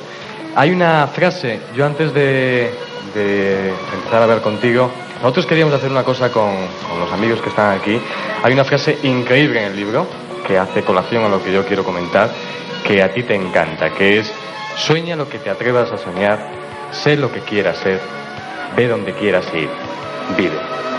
Es de Richard Bach, Juan Salvador Gaviota. De Juan Salvador Gaviota. Exactamente. Y le vamos a pedir a los que están aquí, les han dado una carpetilla con folios. A todos, a todos van a hacerlo. Indudablemente, vamos a pedirles que escriban en ese folio una frase, porque el libro tiene mucho que ver con el mundo de la motivación, lógicamente, no sé si opina lo mismo. Sí, sí. Con ese mundo mágico de hacer realidad los sueños, una frase que hayáis escuchado, que hayáis leído, que os haya sorprendido, conmovido, escribirla, poner vuestro nombre debajo, van a pasar a recoger ese folio. Anthony sacará cuatro, cinco personas, seis personas, siete. Martínez Roca les va a regalar un ejemplar y algún detalle a cada uno. De esos cinco, seis personas, siete personas, leeremos esas frases, esas cinco o seis frases, y será increíble. Porque bueno, veremos a ver qué conexión, qué frases se conectan con vosotros en este campo de la motivación. Y podemos ir empezando a hablar de ese mundo de la intuición. Hablas de muchos datos, es increíble el libro. Yo cuando lo he repasado, lo había leído y lo he repasado en estos días. Dices que en el libro sobre todo en el primero, en el tu poder mental, que el cerebro humano puede almacenar más información que todas las bibliotecas del mundo juntas. Así es. no hay ni un solo ordenador en el mundo que tenga la capacidad que tiene el cerebro humano El cerebro humano, fíjate ahora con esto, con motivo de que ha nacido, de que ha nacido mi hijo, te fijas un poco más en lo que es el desarrollo o el crecimiento de las personas y demás, ¿no? Entonces mi hijo al nacer, con esa cabecita chiquitita que, puede, que podía entrar más o menos en el gesto que yo hago ahora mismo con la mano, al nacer tenía 100 billones con B de células nerviosas, de neuronas. Y hoy, cualquiera de los que estamos aquí, todos los que estamos aquí, seguimos teniendo 100 billones de neuronas. Sin embargo, ese cerebro ha crecido y ha crecido y se ha expandido. Y ese crecimiento y esa expansión son motivados por las uniones que se empiezan a establecer entre esas células nerviosas. Es decir, entre una neurona y sus vecinas se pueden establecer entre 2 y 16 uniones diferentes. Es decir, cada neurona podría estar conexionada a su vez con otras 16 neuronas y recibiendo a su vez de otras. Es decir, estamos hablando de una red de redes, es mucho más allá que Internet, mucho más allá que cualquier ordenador. Entonces, el- el, eh, la inteligencia, la intuición, todas las capacidades que la mente humana tiene, incluso aquellas que hoy por hoy, por protocolo científico, son totalmente indemostrables, y por mucho que se empeñen en decirnos que hay ciertas demostraciones, las demostraciones desgraciadamente son todavía muy remotas, eh, dependiendo del número de conexiones que cada una de esas neuronas establezca con sus vecinas, es cuando tenemos mayores o menores capacidades mentales. Y ese mayor o menor número de uniones de células entre células, fundamentalmente, viene a través de los cinco sentidos que son los que aportan o los que nos aportan toda la información que tenemos y todos los datos que tenemos. En un momento determinado, a través de, de nuestro ojo, teniendo en cuenta que los valores ultravioleta e infrarrojo no somos capaces ya captarlos, ni tan siquiera de manera subliminal, en el resto, en lo que es la banda normal de recepción o de percepción de un ojo, en lo que sería la cámara de fotos o la cámara de televisión sensible que tenemos colocada en cada ojo, podemos estar recibiendo alrededor de 100 millones de bits de datos de información por segundo en cada segundo de nuestra vida. De esos 100 millones de bits, alrededor de 40, 50 se procesan, es decir, se reciben con claridad. Y de esos 40 o 50 que se reciben con claridad, tan solo 16 provocan respuesta. El resto de esta información que no se usa, el resto de esta información que no se utiliza, se va almacenando en los archivos que tenemos ahí atrás. Yo siempre digo ahí atrás, por, por hablar de- del subconsciente como algo que está detrás de nosotros, no presente, ¿no? Pero crees que nunca se cubre esa información, ese tope, yo creo, ¿no? No. No, no hay tiempo en una vida, no hay tiempo en una vida, sobre todo cuando además en los últimas, en los últimos descubrimientos, en las últimas investigaciones a nivel laboratorio, se ha descubierto que las cortezas de la, de la, uy, perdón, las cortezas, las células de la corteza cerebral, las neuronas de la corteza cerebral, que son las del principal elemento de, racio- de relación que tenemos, eh, las células de la corteza cerebral se regeneran. Es decir, antes se pensaba que una neurona moría y ya no volvía otra vez y que evidentemente necesitábamos toda la capacidad cerebral porque a lo largo de una vida biológica estimada en unos 80 años teníamos que seguir manteniendo los sentidos del equilibrio, de la vista, del gusto, del oído, del tacto y del olfato con las correspondientes pérdidas debido al envejecimiento, a la oxidación. Sin embargo, ahora se acaba de comprobar y se acaba de demostrar que esto no es cierto, que las células nerviosas pueden y de hecho se regeneran de nuevo. Con lo cual podemos estar hablando de que ya no son, no vamos matando cada día o no se nos van muriendo cada día esas 3.000 neuronas por el mero hecho de que un día mata 3.000 neuronas. Y si además te tomas un vaso de vino ya matas 3.800. Y si además de fumarte, tomarte un vaso de vino, te tomas un whisky ya matas 5.000 y pico. Pero evidentemente y efectivamente está demostrado que esas células, afortunadamente, insisto, se regeneran. Con lo cual, mm, si empezamos a tener, o sí, al menos yo empiezo a tener la, la ilusión y la esperanza de que muchas de esas células que teóricamente solamente eran vías de acceso al mantenimiento de la vida de relación normal, de verdad sean las vías que nos puedan permitir llegar a esos escondites de accesorio que tenemos en la, en la imaginación, que tenemos en la mente, y que en un momento determinado todas estas teóricas facultades que la mente humana tiene, como pueden ser la telepatía, la, la clarividencia o cualquiera de estas otras especialidades, por decirlo de alguna manera, puedan demostrarse con, con un determinado protocolo científico. Cosa que de momento, insisto, no. Sí, todavía. Pero yo creo que la gente se está interesando y la ciencia, por otra parte. Pero hay que eh, descubrir o hay que ver, eh, tú lo explicas en el libro, eh, ¿en qué se basa realmente la intuición? Hablas de que se basa en información. Es fundamental y básicamente información. Es decir, Pero la intuición. está en cómo utilizar esa información. Claro, claro, claro, claro. Es decir, si tú tienes la información almacenada, pero no eres capaz de sacar- no eres capaz a que salga, tus fenómenos intuitivos serán más casuales. Mientras que si en un momento determinado tienes acceso a esos archivos que, de los que hablábamos antes, tu intuición va a ser mucho más sencillo que se pueda provocar. Eh, de hecho, de hecho, en el caso de la, en el- concretamente en la intuición, la intuición es un fenómeno que se produce y que está exclusivamente basado en tres pilares básicos y fundamentales. El primero es el de la información. Por decirlo de alguna manera para que fuera más comprensible y para que todo el mundo nos entendiera en una sola palabra, hablar de la intuición sería como hablar del ojo clínico de los médicos. Es decir, en un momento determinado, los médicos a base de años de experiencia o de mucho estudio tienen la cantidad suficiente de datos como para que en un momento determinado, con el mero hecho de ver a un paciente entrar por la puerta de la consulta, son capaces de aproximar el mal que les aqueja con, una, con un altísimo índice de, de- de aciertos, lo cual no son casualidades. Es decir, está fundamentado, insisto, el primer pilar es la información. Sin información la intuición no existe. Porque si existiera algo llamado intuición, que no tuviera que ver con la información, eso no sería intuición, sino sería clarividencia o sería precognición o sería cualquier otra cosa. Pero, insisto, la intuición está basada en los datos que cada día nos llegan a través de nuestros sentidos. El segundo de los pilares es el de la autoestima. Es decir, si tú tienes un golpe intuitivo, pero no te fías de ti, de de nada. poco te sirve, porque de poco te sirve. Y el tercero es la capacidad de decisión. Si no te atreves a ello, aunque tengas fe en ti, pero no te atreves porque entonces la intuición tampoco te sirve para nada. Esos son los tres pilares básicos en los que se fundamenta nuestro, nuestro sentido intuitivo, nuestra, nuestra capacidad intuitiva, que insisto, no es nada ni absurdo, ni paranormal, ni esotérico, ni místico, ni nada que se parezca.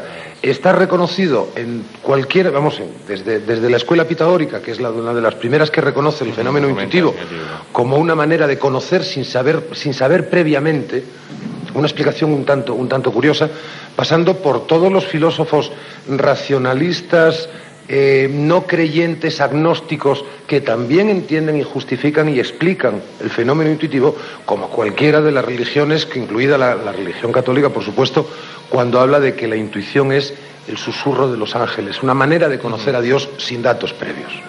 Esto muy curioso, yo creo que es el libro, uno de los libros, yo he leído muchos libros, no, no de motivación, sino para negocios, mm, por ejemplo Henry Ford, Dalen Carnegie y otros tantos, pero este libro que te habla de la herramienta más importante y que además te saca casos prácticos de gente que ha vivido la experiencia de la intuición que yo creo que son increíbles, que había que comentarlos.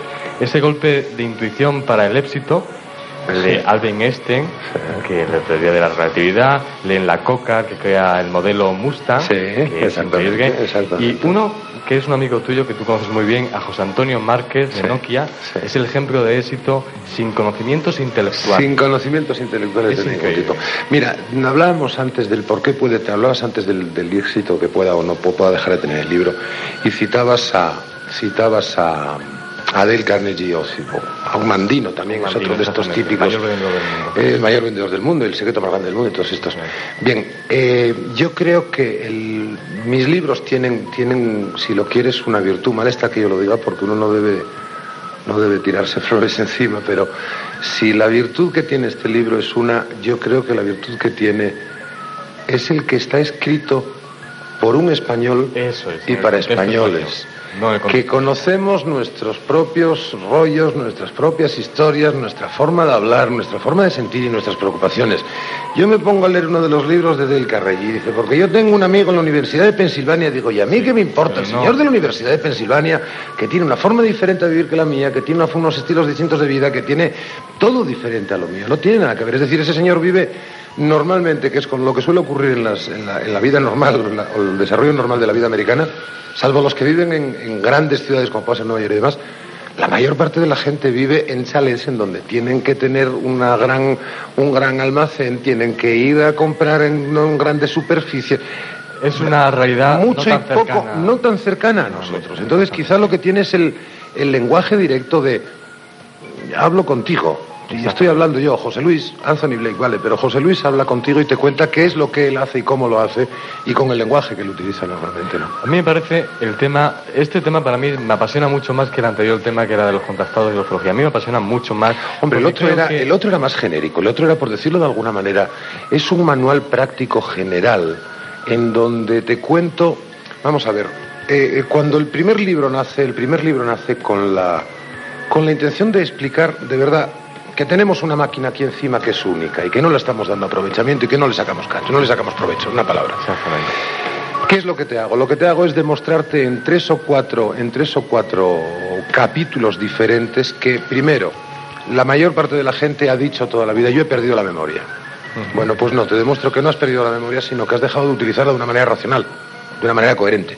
Y yo te enseño una serie de técnicas para que vuelvas a utilizar la memoria de una manera racional. A partir del momento que yo te cuento que la memoria funciona y que tú compruebas que la memoria funciona, a partir de ahí te empiezo a dar el primer simple y básico ejercicio de relajación para que aprendas a relajarte y para que te des cuenta por primera vez, probablemente en el caso de muchos, que de verdad, cerrando los ojos y mirando hacia adentro, tenemos un mundo interior realmente único. Y sobre todo lo importante es que ese mundo es nuestro nuestro y de nadie más. Y ese es un mundo que no podemos compartir con nadie porque es nuestro, es nuestro yo auténtico, nuestro interior. Y cuando te miras para adentro y ves que dentro hay, y que hay mucho, y que hay mucho sin aprovechar, y que hay muchas posibilidades de poder sacarle más provecho, es cuando te decides directamente ya a utilizarlo. Bien. En el primer libro hago un recorrido por la memoria, por la relajación, por el método del péndulo como método de abrir la puerta al subconsciente, etcétera, etcétera. Te abro bastantes capítulos a bastantes posibilidades. Punto. El segundo libro, el segundo libro es absolutamente específico. Es decir, está, va buscando única y exclusivamente que algo que todos tenemos y que todos hemos tenido. Es decir, hasta los siete años los niños son 100% intuitivos. Es decir, un niño cuando un bebé, y ya no lo digo porque lo haya tenido yo ahora, porque el libro está acabado antes de, antes de nacer él. De hecho, así es la dedicatoria. Eh, se guía por los impulsos de frío-calor, dulce-amargo, o la leche del biberón o la papilla que ya es más áspera, o por el rugoso liso, o por el tacto, o por el sonido estridente y el sonido suave. Es decir, a través de sus sentidos va empezando a alimentarse y va empezando a tomar los datos y los puntos de referencia. Después nosotros ya lo vamos educando diciéndole cómo se llama cada cosa y él entonces comienza a desarrollar el lenguaje, ¿no? Y a partir de ahí ya comienza también a, desarrollar el procedimiento, el proceso de, de andar. Pero durante los siete primeros años, ocho primeros años de tu vida, es la intuición la que te guía hacia todos los sitios. ¿Cuántas veces nos ha dicho que ese chiquillo está loco, no ve el peligro en el que está? Pues no, no ve el peligro porque no se ha caído nunca. El día que se cae de la silla abajo, o el día que el niño coge el mechero y se quema en el dedo con el mechero, No, bueno. ese día nunca más vuelve a encender un mechero. Yo recuerdo, yo tengo una niña de nueve años y yo recuerdo que le di como tres sustos seguidos, pero tres seguidos, siendo un bebé, teniendo nada, año y pico, acababa de empezar a andar. Porque fue al enchufe, le pegué la... El primer asustado fui yo, ¿eh? Le pegué un grito tan gordo que a la niña jamás se le volvió a ocurrir acercarse a un enchufe. Bien, eso es esa parte de esa experiencia intuitiva, eso es esa parte de esa experiencia que va recalando y que va tomando y que va tomando. En muchísimas ocasiones son los niños, y esto muchos de los que estén tanto oyéndonos como aquí en directo, que seáis padres o que tengáis hermanos pequeños o niños pequeños a vuestro alrededor, os habréis dado cuenta que cuando llega alguien a tu casa que no tiene buen rollo, se capta. Ese niño se da media vuelta y dice que no, que no, que no, que no. Y el niño se va. Y el niño se va, el niño se va. Además, sobre todo porque no tiene ningún tipo de prejuicio a la hora de decir, este señor no me gusta. Ningún tipo de prejuicio. Entonces, ahí es donde ves con claridad, ahí es cuando ves con claridad. Y luego coincide curiosamente que cuando en el tiempo analizas esa teórica relación con respecto a la relación que tuvo con ese niño, nueve de cada diez veces ese niño ha tenido razón. Es una frase que yo te he escuchado mucho, que la hemos sacado en las promociones. Si te dejas guiar, de nueve de cada diez veces, ocho te llevan. ¿Cómo es la frase? Me encantó, no es que lo dijiste. Sí, sí, la tengo desarrollada. de cada diez veces, ocho veces te dejas llevar por la intuición. Ah, sí, ocho, acertarás siempre, claro, sin duda, sin duda, sin duda, sin duda, sin duda. Ese 2%, ese 2% es el que yo insisto mucho también en el libro, que ojo con él, porque es muy distinto el he tenido un golpe intuitivo a quiero que esto sea un golpe intuitivo. No confundamos lo que yo quiero con lo que de verdad es. Es decir, cuando, cuando, cuando la intuición aparece es, inconfundible. Inconfundible, inconfundible. Es, es un flash de luz en los ojos, es un, no sé, es un mazazo en la cabeza, es, se te engancha el estómago, te, te resulta inevitable. A mí me lo contaba José Antonio Márquez, el director de Nokia, un señor que de buenas a primeras hace 12 años le ofrecen un producto que pesaba 6 kilos y valía 600.000 pesetas. El primer teléfono móvil. Y cuando vio aquel instrumento dijo, esto es el futuro y nada más. Y estaba trabajando en una empresa de informática ganando en aquel momento un auténtico sueldazo. Quiero recordar que estaba ganando alrededor de las 750.000 pesetas al mes hace 12 años. Que eso es un montón de dinero. Bueno, pues de buenas a primeras le colocaron aquel instrumento delante y dijo, adelante con esto, no hay otra cosa. Además, lo relata como se me quedó enganchado el estómago y no podía dejar de pensar en aquel instrumento que aquello era lo que, en lo que yo tenía que trabajar. Esa es la historia. A mí me conmueve mucho el libro porque lo que te hace ver es que personas como tú bien comentas son personas iguales a nosotros, y a todos los que estamos aquí. Comentas, por ejemplo, un caso, otro caso increíble. Fernando Caña, creador de la campaña Hola, soy Edu, feliz Navidad. Ocurro se va al Caribe. De tremendo éxito también.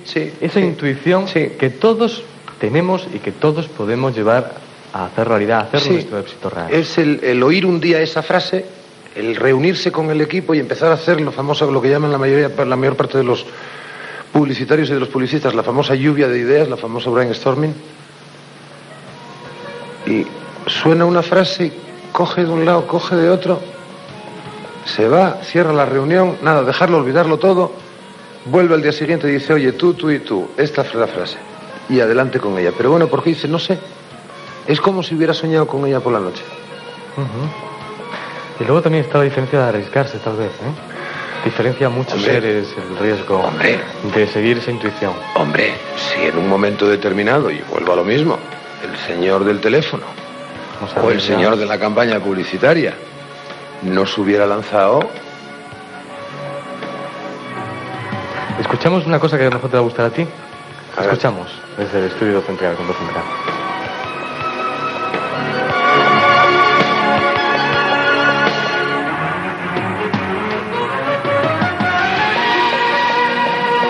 No les he hecho salir para ridiculizarles, les he hecho salir para ilustrar la cuestión de la conformidad, la dificultad de mantener las propias convicciones frente a los demás. Aquellos de ustedes que estén pensando, yo hubiese caminado de otro modo, pregúntense a sí mismos por qué daban palmadas. Todos necesitamos ser aceptados. Pero deben pensar que sus convicciones son únicas, les pertenecen, aunque a otros puedan parecerles raras o inaceptables, aunque toda la manada diga, no está bien. Robert Frost dijo, dos caminos divergían en un bosque y yo tomé el menos transitado de los dos. Y aquello fue lo que cambió todo. Quiero que encuentren su propio camino ahora mismo, su propio modo de caminar, de andar, en cualquier dirección, hacia donde quieran. Con estilo orgulloso, con estilo tonto, como sea. Señores, el patio es suyo. Como lo hacemos. No tienen que interpretar. Hagan lo que les apetezca. Señor Dalton, ¿no se une a nosotros? Ejerce el derecho a no caminar. Gracias, señor Dalton. Pero llámelo por su nombre. Nadar contra corriente.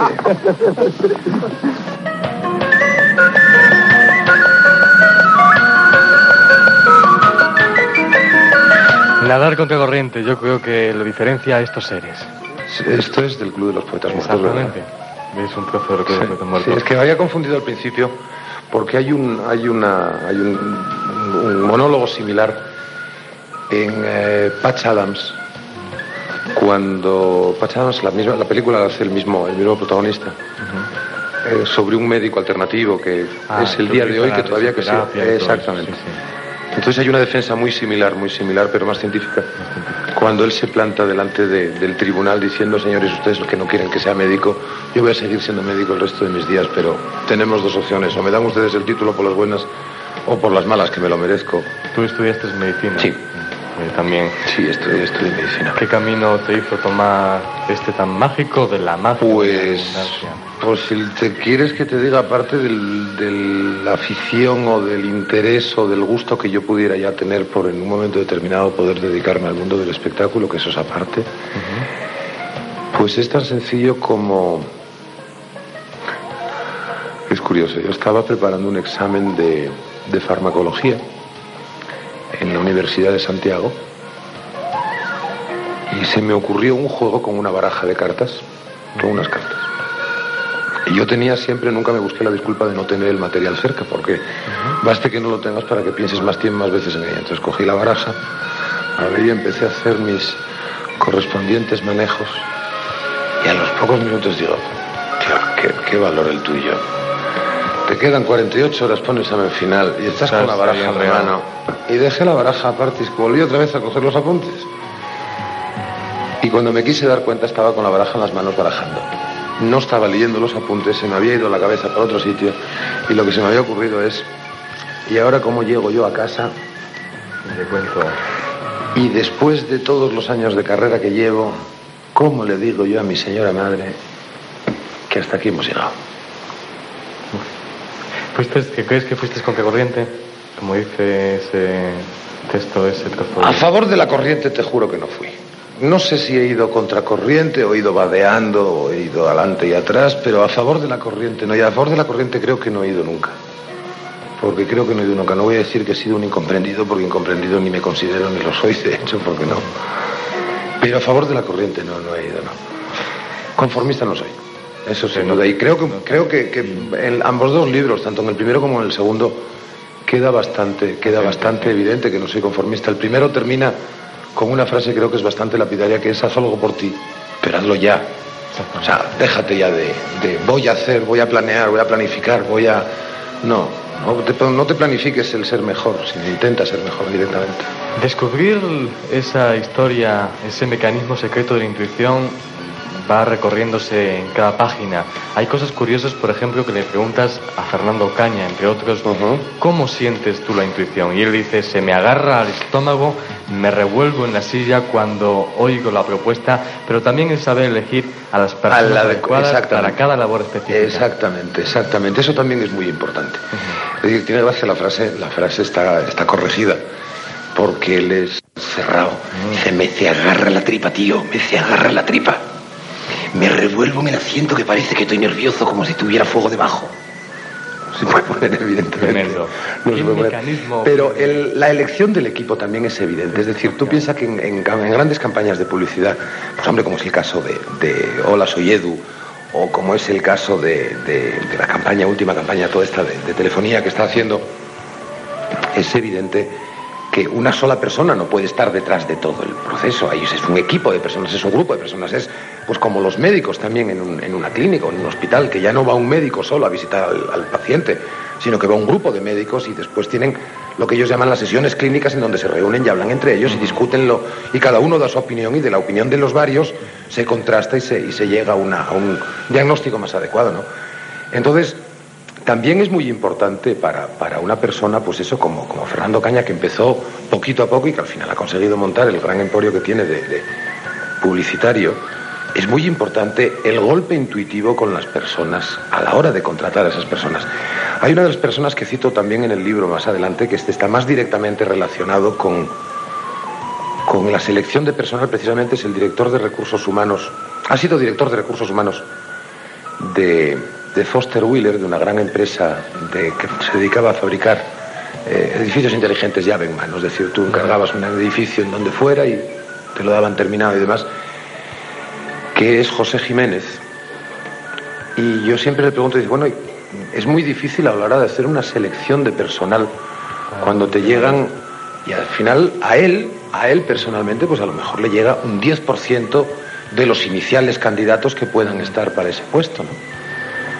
Entonces siempre me dice, dice, yo les hago una pregunta en donde no puedan mentir o donde no tenga sentido mentir.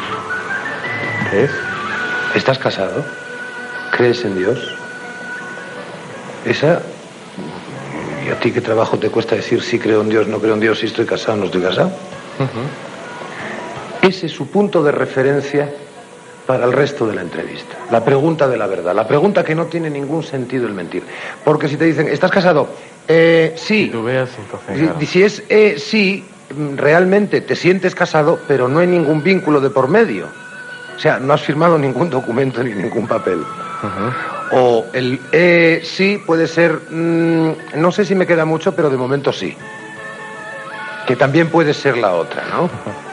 Pero cuando la respuesta es así rápida e inmediata, como pues eso, ¿crees en Dios? Sí. Sí creo en Dios. Ya es un poco su punto de referencia para continuar con el resto de la... Es curioso, cada uno utiliza el mecanismo de la intuición con una serie de, de- de desencadenantes de respuesta en el contrario muy particulares. Yo lo que quiero hacer ver, y con tu ayuda y con la ayuda del libro, que a pesar de que hablemos de estos seres que a lo mejor pueden parecer cercanos a ti, cer- eh, lejanos, pero a ti cercano porque los conoces personalmente, pero todos Son yo estoy personas que están todos vivas hoy, men- podemos- salvo los tres primeros, salvo los tres primeros que cito, que son Niels Bohr, este Lilla Coca. Ah, no, Lilla Coca sigue vivo. Sí. Lilla Coca sigue vivo. Perdón, a Lilla Coca no lo conozco en persona, ni muchísimo menos. No he tenido la ocasión de conocer a Albert Einstein, ni he tenido ocasión de conocer a Niels Bohr. Salvo estos tres personajes, a todos los demás los conozco. Son personajes que te los puedes encontrar por la calle. Pero es que la intuición y el fenómeno intuitivo No, que, una que tiene mucho que ver, tiene muchísimo que ver, vamos a ver, las madres. Las madres que estáis oyendo el programa o que estáis aquí en el, en el Centro Cultural Buenavista. Llega tu hijo a casa, lo miras y dices, ¿a ti qué te pasa? Ujú, Hay una conexión. A ti tu madre te la ha jugado, estoy con un señor que le está dando la risa. A ti tu madre te la ha jugado 50 millones de veces y es que además tiene razón, te pasa algo. Tu padre no se entera de una, pero a tu madre no se le escapa una. Y eso es verdad, y eso es verdad. Las madres tienen, y evidentemente el por qué las madres son más intuitivas, el por qué las mujeres en general, evidentemente, son más intuitivas, tiene mucho que ver con la antropología. Y aquí no, no, no entremos ni en machismos ni en feminismos, que ni es mi tema ni quiero que sea mi tema. Es decir, pensemos que como especie que somos, la especie humana, estamos formados por machos y hembras. En todas las especies, salvo excepciones, el león es uno de ellos, por ejemplo, en todas las especies, la hembra cuida de la manada y cuando los cachorros están comiendo, la hembra está vigilando que no le ocurra absolutamente nada. Y el macho sale a cazar. Y es el que trae el alimento. Es más o menos, más o menos es así, aunque la realidad de los leones es que el león se pasa todo el santo día eh, tumbado al sol y la leona va a buscar el, el tema, ¿no? Pero vamos, en la gran mayoría de las especies animales así se reparte un poco la historia. Entonces, la mujer está como más con las antenas colocadas a todo lo que pueda ocurrir alrededor de su familia. Es decir, ¿es la gallina con los polluelos alrededor? Pues sí, es las antenas que tiras y por lo tanto estás mucho más perceptivo, mucho más receptivo para todo eso. La propuesta final que yo hago en el, que yo hago en el libro es que además lo grande del caso es que las madres miran sin ver y lo dejan ahí. Y se les queda ahí, se les queda ahí. Y al día siguiente mm, ven que cambiaron una camisa de no sé qué por no sé cuánto y dijo, este ayer tuvo jaleo. Y vas a buscar la camisa y te encuentras con que efectivamente tiene aquí dos lamparones de aquella manera y no sé qué. Pero por un, un cambio de, de- No se ha fijado cuando llegó a casa, pero sí se fija al día siguiente y se acuerda que el día, el día anterior había llegado como cruzado de cables, ¿no? Bueno, pues lo que yo propongo exactamente en el, en el libro de tu poder intuitivo es precisamente cómo aprovechar toda esta información que querámoslo o no. Es que lo grande del caso es que queramos o no, esta información nos está entrando. O sea, tú en estos momentos estás mirando, al- mirando unas veces al guion, otras veces a mí, pero no por eso no estás dejando de ver la gente que está ahí. Porque los estás viendo por el rabillo del ojo. Esa información es la que nos sigue entrando. Que en estos momentos probablemente ninguno de los datos de información, de, por el mero hecho de estar viendo las caras de las personas, nos vaya a servir para nada. Pues seguramente. Pero eso no quiere decir que en cada momento del día no sigamos recibiendo estos miles de datos de información y que en el momento en que tengamos necesidad de utilizarlos, ahí los tenemos. Y con los ejercicios que propongo, son accesibles esos datos. Ejercicios para desarrollar la intuición. La autoestima la aumentará, dices. Hombre, la autoestima evidentemente aumenta. En el momento en que tú ves que tienes un... En el momento en que, en el momento que tú ves que tienes una corazonada, que en el fondo vamos a dejarnos de intuición, es corazonada, caramba, es el lenguaje más, más coloquial. En el momento que sientes ese, ese, ese golpe intuitivo, en el momento que sientes esa corazonada, no hay duda, no hay, no hay, es que, no sé, es que... Lo, para- es que lo veo muy evidente, lo veo muy evidente. también, te contigo, reafirmas en ti mismo, es que te- tienes más confianza en ti mismo. y Caramba, sí. Sí, y puedo. cuando ocurre dices, tenía yo razón, es cierto que tenía yo razón. Eso te va haciendo, te va haciendo más, te, te va, te va dando puntos de referencia más potentes en ti mismo. Muchas veces es muy complicado, es muy complicado explicar, es muy sencillo de explicar, pero me resulta tan evidente, tan evidente, tan evidente, y simplemente y sobre todo eso, que de verdad, que cuando usas la vista de la manera adecuada y te fijas, o sea, nuestra vida de relación se mueve en los cinco sentidos, caramba. Lo primero que, lo primero que suena es el despertador por la mañana, ya empieza a funcionar el oído. Lo segundo, abres los ojos para comprobar que la hora es la correcta, que siempre es. Lo tercero, te metes en la ducha, ya estás con el tacto. Y lo cuarto, te vas a la cocina a tomar el café, el olfato y el gusto. En un instante de la mañana los cinco sentidos se han puesto en marcha y te han relacionado con tu mundo.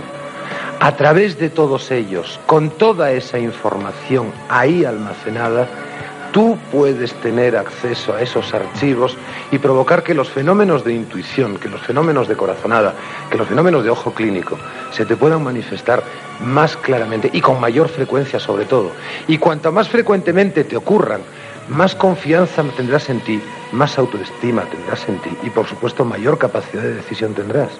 Es cerrando el círculo, círculo. Es un círculo, es un círculo. ¿Qué te parece si podemos pedirle a los amigos que están con nosotros que si quieren hacerte alguna pregunta, pueden hacerla perfectamente, levantan la mano, porque yo creo que la oportunidad es increíble. Tenemos ahí una mano levantada. Acerca el micrófono a nuestra compañera, Patricia Penas. ¿Cómo te llamas? Eh, me llamo Juan Carlos. Hola, Juan Carlos, buenas noches. Y quería hacer una pregunta. Dime.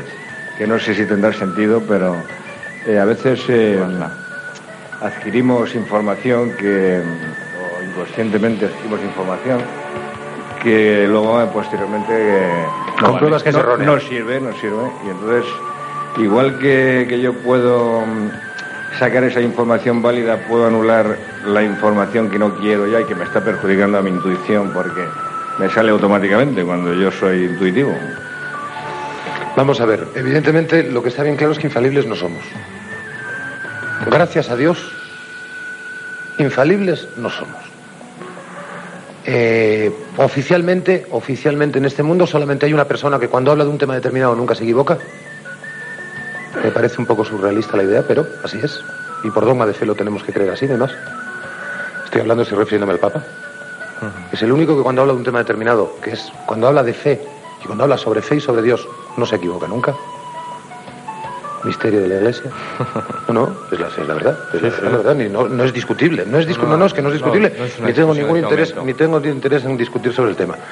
Ahora bien, infalibles, infalibles no somos, vamos, no somos ninguno. Tenemos que confundirnos, porque una base, una base de nuestra información y una base de nuestros aciertos está también basada y está fundamentada también en los errores. El procedimiento, si cuando tú llegas al archivo correspondiente, que sabes que es información errónea y lo quieres quitar de en medio, evidentemente lo puedes quitar de en medio. Sobre todo porque conciencias que es un archivo erróneo. En el momento en que conciencias que el archivo es erróneo, en el momento que te das cuenta que esa información ha sido una información errónea, el resto de la estructura se te cae por sí sola. Que en ese momento, con esa información errónea, te has dejado llevar por un golpe intuitivo y te has confundido, claro. Si con información errónea, evidentemente, no puedes, no puedes, ser, no puedes estar acertado. Ahora, tu capacidad discriminatoria en un momento a la hora de percibir los signos de claridad o de falsedad de las, de los- de las cosas también depende mucho de tu capacidad de observación o de recepción. Muy curioso. Vamos. No te puedo dar una explicación mejor porque, entre otras cosas, no la tengo. Juan Ignacio Cuesta. Hola, buenas noches. Buenas noches, Juan Ignacio. ¿Nos saturamos de información? Yo creo que no. Yo creo que no, porque la información residual no queda. La información residual se va. Puede ser que quede, hombre, como cuando hablamos de un ordenador que instalas un programa y al desinstalarlo Después hay algunas carpetas que tienes que quitarlas a mano, que es un poco casi lo que preguntaba, lo que preguntaba él antes. Eh, la saturación de información, yo no pienso que exista una saturación de información. Pienso que puedes producir una situación de estrés por exceso de información. Pero la información coordinadamente, coordinadamente procesada, y estoy hablando de realizando los correspondientes ejercicios de relajación para que puedas ir revisando esos archivos diarios y almacenando las partes de información que te interesa y descartando el resto. Evidentemente, mm, ponerte a mirar sin análisis y querer quedarte con todo, ponerte a oír y querer escuchar todo, o ponerte a oler y a gustar y querer distinguirlo todo, de verdad puede ser una labor auténticamente de locos y sobre todo sin sentido. Porque, y por eso insisto, para que los cinco sentidos seamos capaces de utilizarlos de la manera más adecuada, es muy importante que realicemos después de el acontecimiento o la situación de cada día, hagamos un repasito diario, cinco minutos para ti. Cinco minutos sentado, a solas o tumbado, en una habitación en donde no te molesten. Si quieres poner una música suave, con una música suave. Si no quieres poner nada, sin poner nada, que hagas cinco minutos de relajación interior y en esos cinco minutos hagas ese pequeño repaso a los archivos del día. Si no, la información la tendrás ahí almacenada no te servirá de nada y habrá un momento en que efectivamente por exceso de información no tendrás más, más. No, no es que no tengas más intención de acumular más, sino que te dejarás de fijar o dejarás de oír o dejarás de degustar, como en su momento estabas degustando, y te volverás a perder la magnífica sensación de volver a recibir los cinco sentidos. Gracias. Gracias a ti. Pues es increíble la cita que estamos teniendo con Anthony Bray, una cita muy mágica aquí del Centro de Cultura Buenavista, compartiendo. Yo creo que es increíble, siempre compartir palabras contigo es mágico.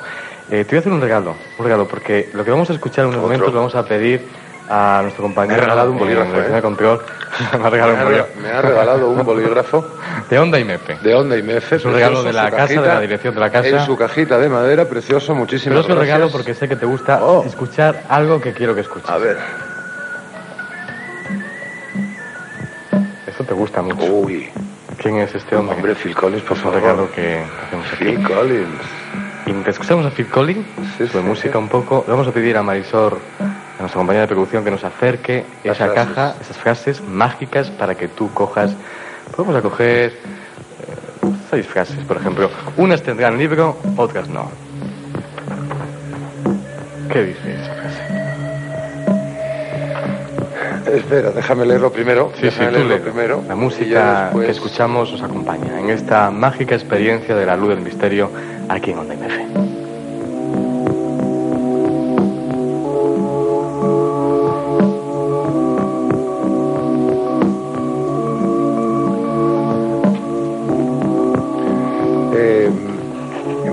Patricia.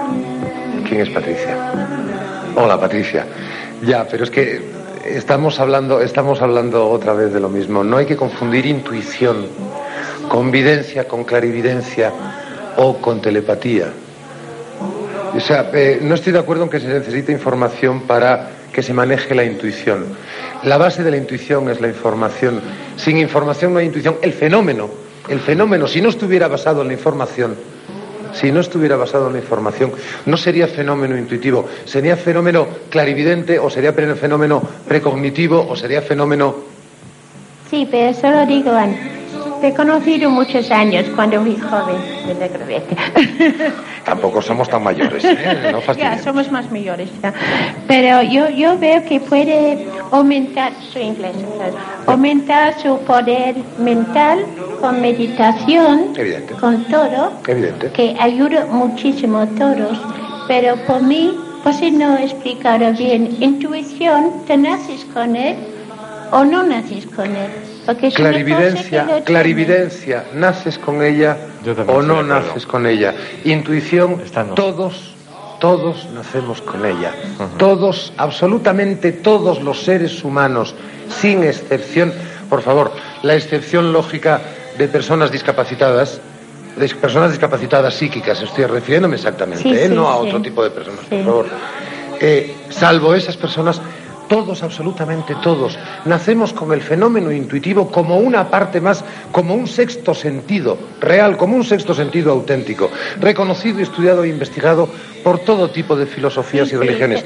Ahora bien, el conocer sin tener datos previos puede llamarse clarividencia, puede llamarse precognición, o incluso en un momento determinado hasta se podría confundir hasta con la telepatía. Pero no es el caso de la intuición. La intuición es un fenómeno natural, nada paranormal. Nada paranormal, absolutamente natural. Otra cosa es el fenómeno clarividente, que eso sí entra dentro del territorio Bueno, de lo posi- paranormal. posible, esa es más una cuestión de sensibilidad, de intuición, tiene que ser de gente sensibles, Hombre, evidentemente, a mayor, a mayor sensibilidad, a mayor sensibilidad, evidentemente, obviamente. es más fácil. Posible, eh, de hecho, mal parable en esto. Gracias, pero bueno, gracias, gracias. Patricia, muchas gracias. A ver, ¿qué más personas? Todos necesitamos a alguien en un momento determinado. Ciertamente. Sí. Tienes razón. ¿Quién, Sí. ¿quién es el, el amigo? Pues. No lo ponen. Sí, sí, firma, pero no, no comprendo, no entiendo la, Me no imagino entiendo que el amigo firma. que está aquí que ha escuchado esa frase no sabe entiendo quién la es. firma. Un detalle que haremos.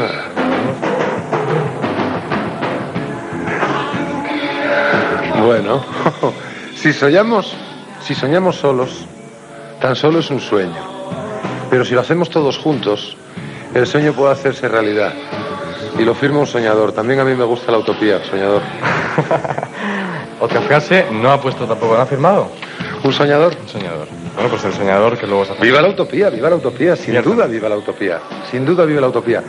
Eh, yo solo, vamos, yo solo sé que no sé nada, como decía el otro, y es cierto. Eh, no voy a decir que todos, porque todavía me quedan muchos, pero muchos de los sueños que yo he tenido, yo, y que evidentemente he compartido y he comentado con, con los míos, ¿no? Pero todos los sueños que yo he tenido se han ido cumpliendo. Y soñando nunca me sentí solo. Y sobre todo porque cuando llegó después el momento de compartir ese sueño realizado, sí tuve con quien compartir el sueño y efectivamente sí le saqué el provecho a ese sueño. Pero en principio, un sueño solo es tan real como, como la vida. Y se puede lograr sin duda. Otro más, Patricia, también estaba aquí. Dame de Patricia si quieres. Las almas atrapadas en la cárcel corporal. Potente esta frase. Yo leí una frase parecida, parecida, parecida al lute, hace muchos años. Ah, oído hablar de él contigo antes. Pues hace muchos años le, hacían, una, le hacían una entrevista que le, prefiero, que le decía, salió también el tema de las sectas y demás y este tipo de historias, ¿no? Y le preguntaron, Lute, ¿qué enganchan más, las cárceles del cuerpo o las del alma? Dice, las del alma, chiquillo, las del alma. Las del cuerpo estás encerrado, pero tu cabeza está fuera de aquella jaula. Ciertamente. Javier, Javier Muñoz lo firma. Pues Las almas atrapadas en la cárcel corporal. De todos modos, de todos modos, más. la conciencia, la conciencia del alma, la conciencia de la corporalidad, creo que es bastante, creo que es bastante interesante. Nuestro alma sola, vagando en la nada o en el todo, no tiene un archivo físico. Ojo, es que yo soy muy racionalista en ese sentido. No tiene un archivo físico en el que apoyarse. Entonces, si no hay medio de disfrute más allá que la pura masa de energía flotando, no entiendo el, que el alma tenga que ser la cárcel del cuerpo. Yo no entiendo que, la, que el alma tenga que estar encarcelada en el cuerpo, ni mucho menos. ¿Qué otra frase? Un mundo llamado libertad. Era un mundo tan pequeño, tan pequeño, tan pequeño, que duraba un momento, el presente, precioso. ¿Quién lo firma? María José. Un mundo llamado libertad. Era un mundo tan pequeño, tan pequeño que duraba un momento, el presente. Muy bonita. Fuerte, fuerte, José, fuerte. una más, sacamos. Fuerte, fuerte. Está la noche, está la noche profunda, ¿eh? Ciertamente. Tenemos unos amigos. Noche profunda. Juan Ignacio. La mejor manera de mostrar a un necio que lo es es darle la razón cuando no la tiene y cuando la tiene también. Y cuando la tiene también y cuando la tiene también. Juan Ignacio. Juan Ignacio. Estamos ahí, estamos ahí. Estamos ahí. Ahí estaban, ahí estaban esas frases mágicas. Y yo, para hacer un desenlace contigo, Anthony, ese poder intuitivo, lógicamente el secreto está en ti. ¿Qué quieres? Sin ¿Estás duda. sacando más, más No, no, estaba, estaba mirando, estaba mirando. Bueno, mira, otra parecida a la anterior. Vive el presente que el mañana no ha llegado. Bueno, y el ayer desapareció. Es, eh, a mí me encanta decir, eh, llevar al terreno, lo hablamos la última vez que estuvimos, no en otra radio, sino en, en Onda y Mefe, en el paseo octubre con Ángela, cómo hacer realidad el secreto, me imagino que el secreto también está en la intuición, pero cómo trabajar esa intuición, y hablamos de tres claves que yo tenía, que a ti también estabas de acuerdo conmigo. Es como decirle a la gente, tenemos la prueba, tenemos aquí eh, ya la forma eh, alquimista, eh, alquimista para encontrar realmente cómo hacer realidad los sueños. Había tres claves fundamentales que tú estabas muy de acuerdo. ¿Las podemos contar? Sí. Una de ellas era lógicamente tener fe, esperanza, ser optimista de que se va a conseguir ese sueño. El segundo era rodearte de gente que haya conseguido ese sueño. Quiere decir, le ponía un ejemplo clave, que si yo quiero ir a Walt Disney, lo que no voy a hacer es rodearme de gente que no ha ido a Walt Disney y además me dé información. Además que no les gusta. Y que no les gusta. Es que a mí Walt Disney me parece muy cursi. ¿Cómo va a ser? No. No, rodearte de gente que también... Cada uno pone su sueño, Exactamente. y su meta y su objetivo. Y la tercera y última clave fundamental de trabajar esa intuición, que es escribe todos los días esa, ese sueño en un papel. En un trozo de papel. Todos, to- como tú decías. Imagínatelo todos, los días. Todos los días. Imagínatelo todos los días. Cuento una anécdota en el libro. que Es una antigua, una antigua leyenda hindú, una antigua leyenda de, del el buhonero, el vendedor que iba de, de ciudad en ciudad vendiendo sus productos. Y un buen día, cuando iba cruzando de una ciudad a otra, al pasar por una zona boscosa, se le cruzó un- varios elefantes eh, en estampida, corriendo. Y dice, Dios mío de mi vida, ¿qué hubiera ocurrido si uno de estos elefantes se hubiera dado media vuelta y me hubiera atacado? Entonces empezó a pensar y a pensar y a pensar y a pensar. Y los elefantes tienen, el, tienen, el mismo, tienen la misma manera de, de embestir que lo hacen los, los toros. Con los colmillos embisten, porque con los colmillos arremeten. Entonces eh, cuenta la historia que aquel hombre llegó a, la posada que estaba justo en el límite del bosque y justo había allí varios hombres, varios cazadores que habían cazado un elefante. Se acercó el elefante, vio al animal de tamaño impresionante y en ese momento dijo, ya sé lo que hay que hacer. Cuando el animal me ataque, me tengo que agarrar o a la trompa o a los colmillos, a uno de los colmillos, agarrarlo agarrarme con fuerza. Porque tampoco es que el, que el que sea tan preciso como es un toro, no, es de otra manera, ¿no? Se agarra al colmillo y en el momento en que el elefante, como tiene algo enganchado, y eso habréis visto muchas veces a los perros mover la cabeza cuando tienen algo enganchado que no alcanzan con la pata, que no les llega la pata, que empiezan a moverse como locos, en una de las sacudidas soltaría los brazos, abriría los brazos y la propia sacudida del animal lo desplazaría más lejos de lo que...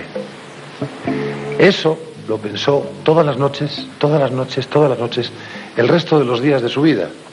Y cuenta la historia que cuando años después, que ya no viajaba solo, que no, sino que ya viajaba acompañado de dos ayudantes que le ayudaban a llevar todas las mercancías, iba de un sitio a otro, realmente un elefante una noche, un día les atacó. Los dos que iban con él se fueron corriendo, pero vamos, como alma que lleva el diablo. Y él en el momento en que el elefante atacó se agarró los colmillos y el elefante al soltarse de él porque le molestaba, soltó los brazos y fue a caer como 30 metros más lejos sobre unas matas que había que al menos eso le permitió seguir vivo.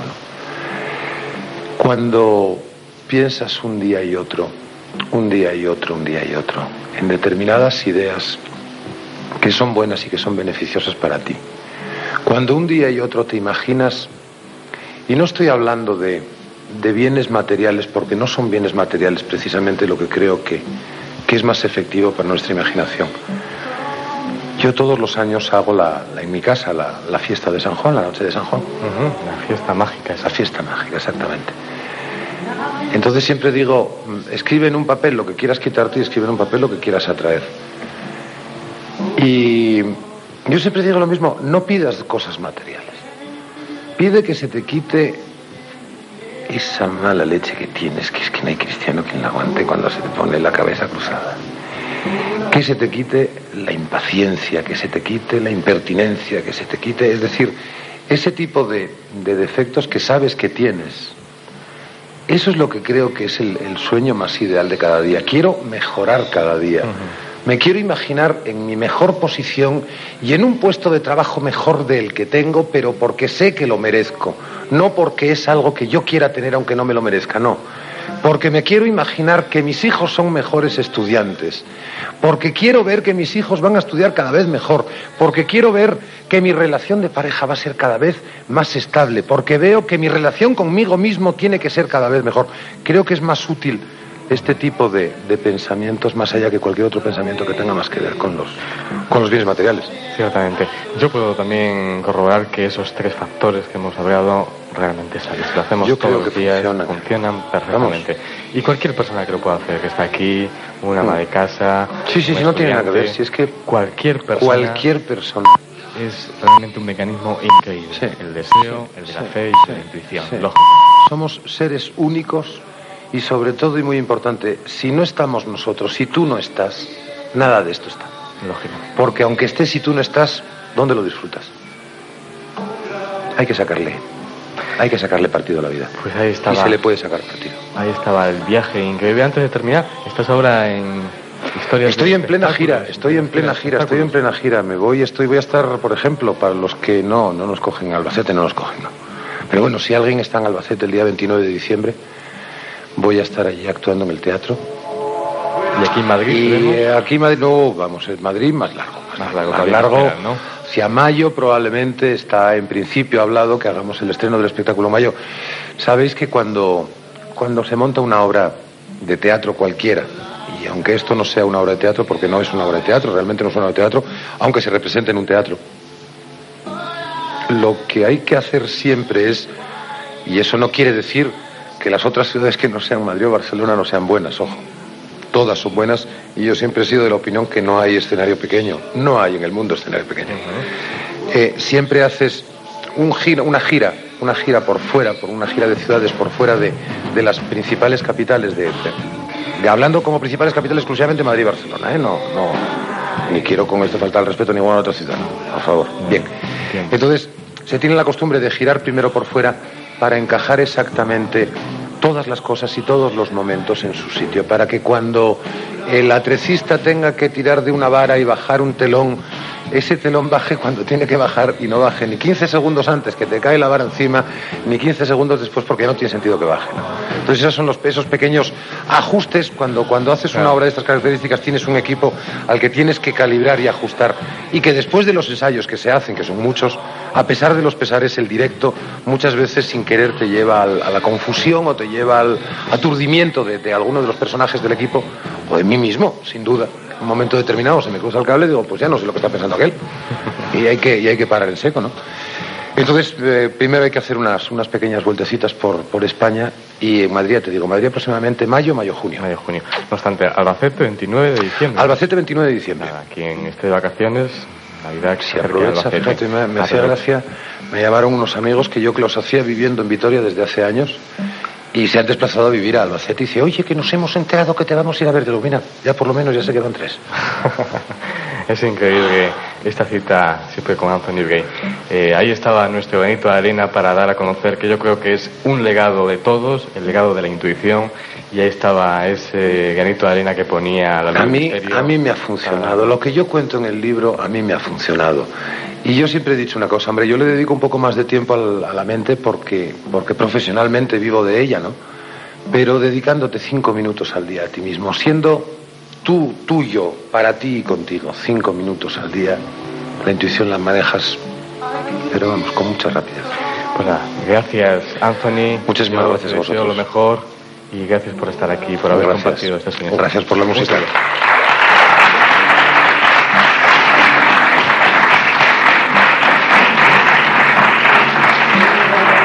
Pues nada, agradecer a, los amigos que están aquí en el Centro de Cultura Buenavista, agradecer a mucha gente que ha hecho posible esta emisión de radio, ya los hemos comentado al principio, agradecer al compañero que después de nosotros está, Quique Sanchi, por habernos cedido unos minutos escasos. Nos escuchamos la próxima semana con temas apasionantes de este mundo mágico del ser humano y del misterio. Un saludo, hasta la próxima.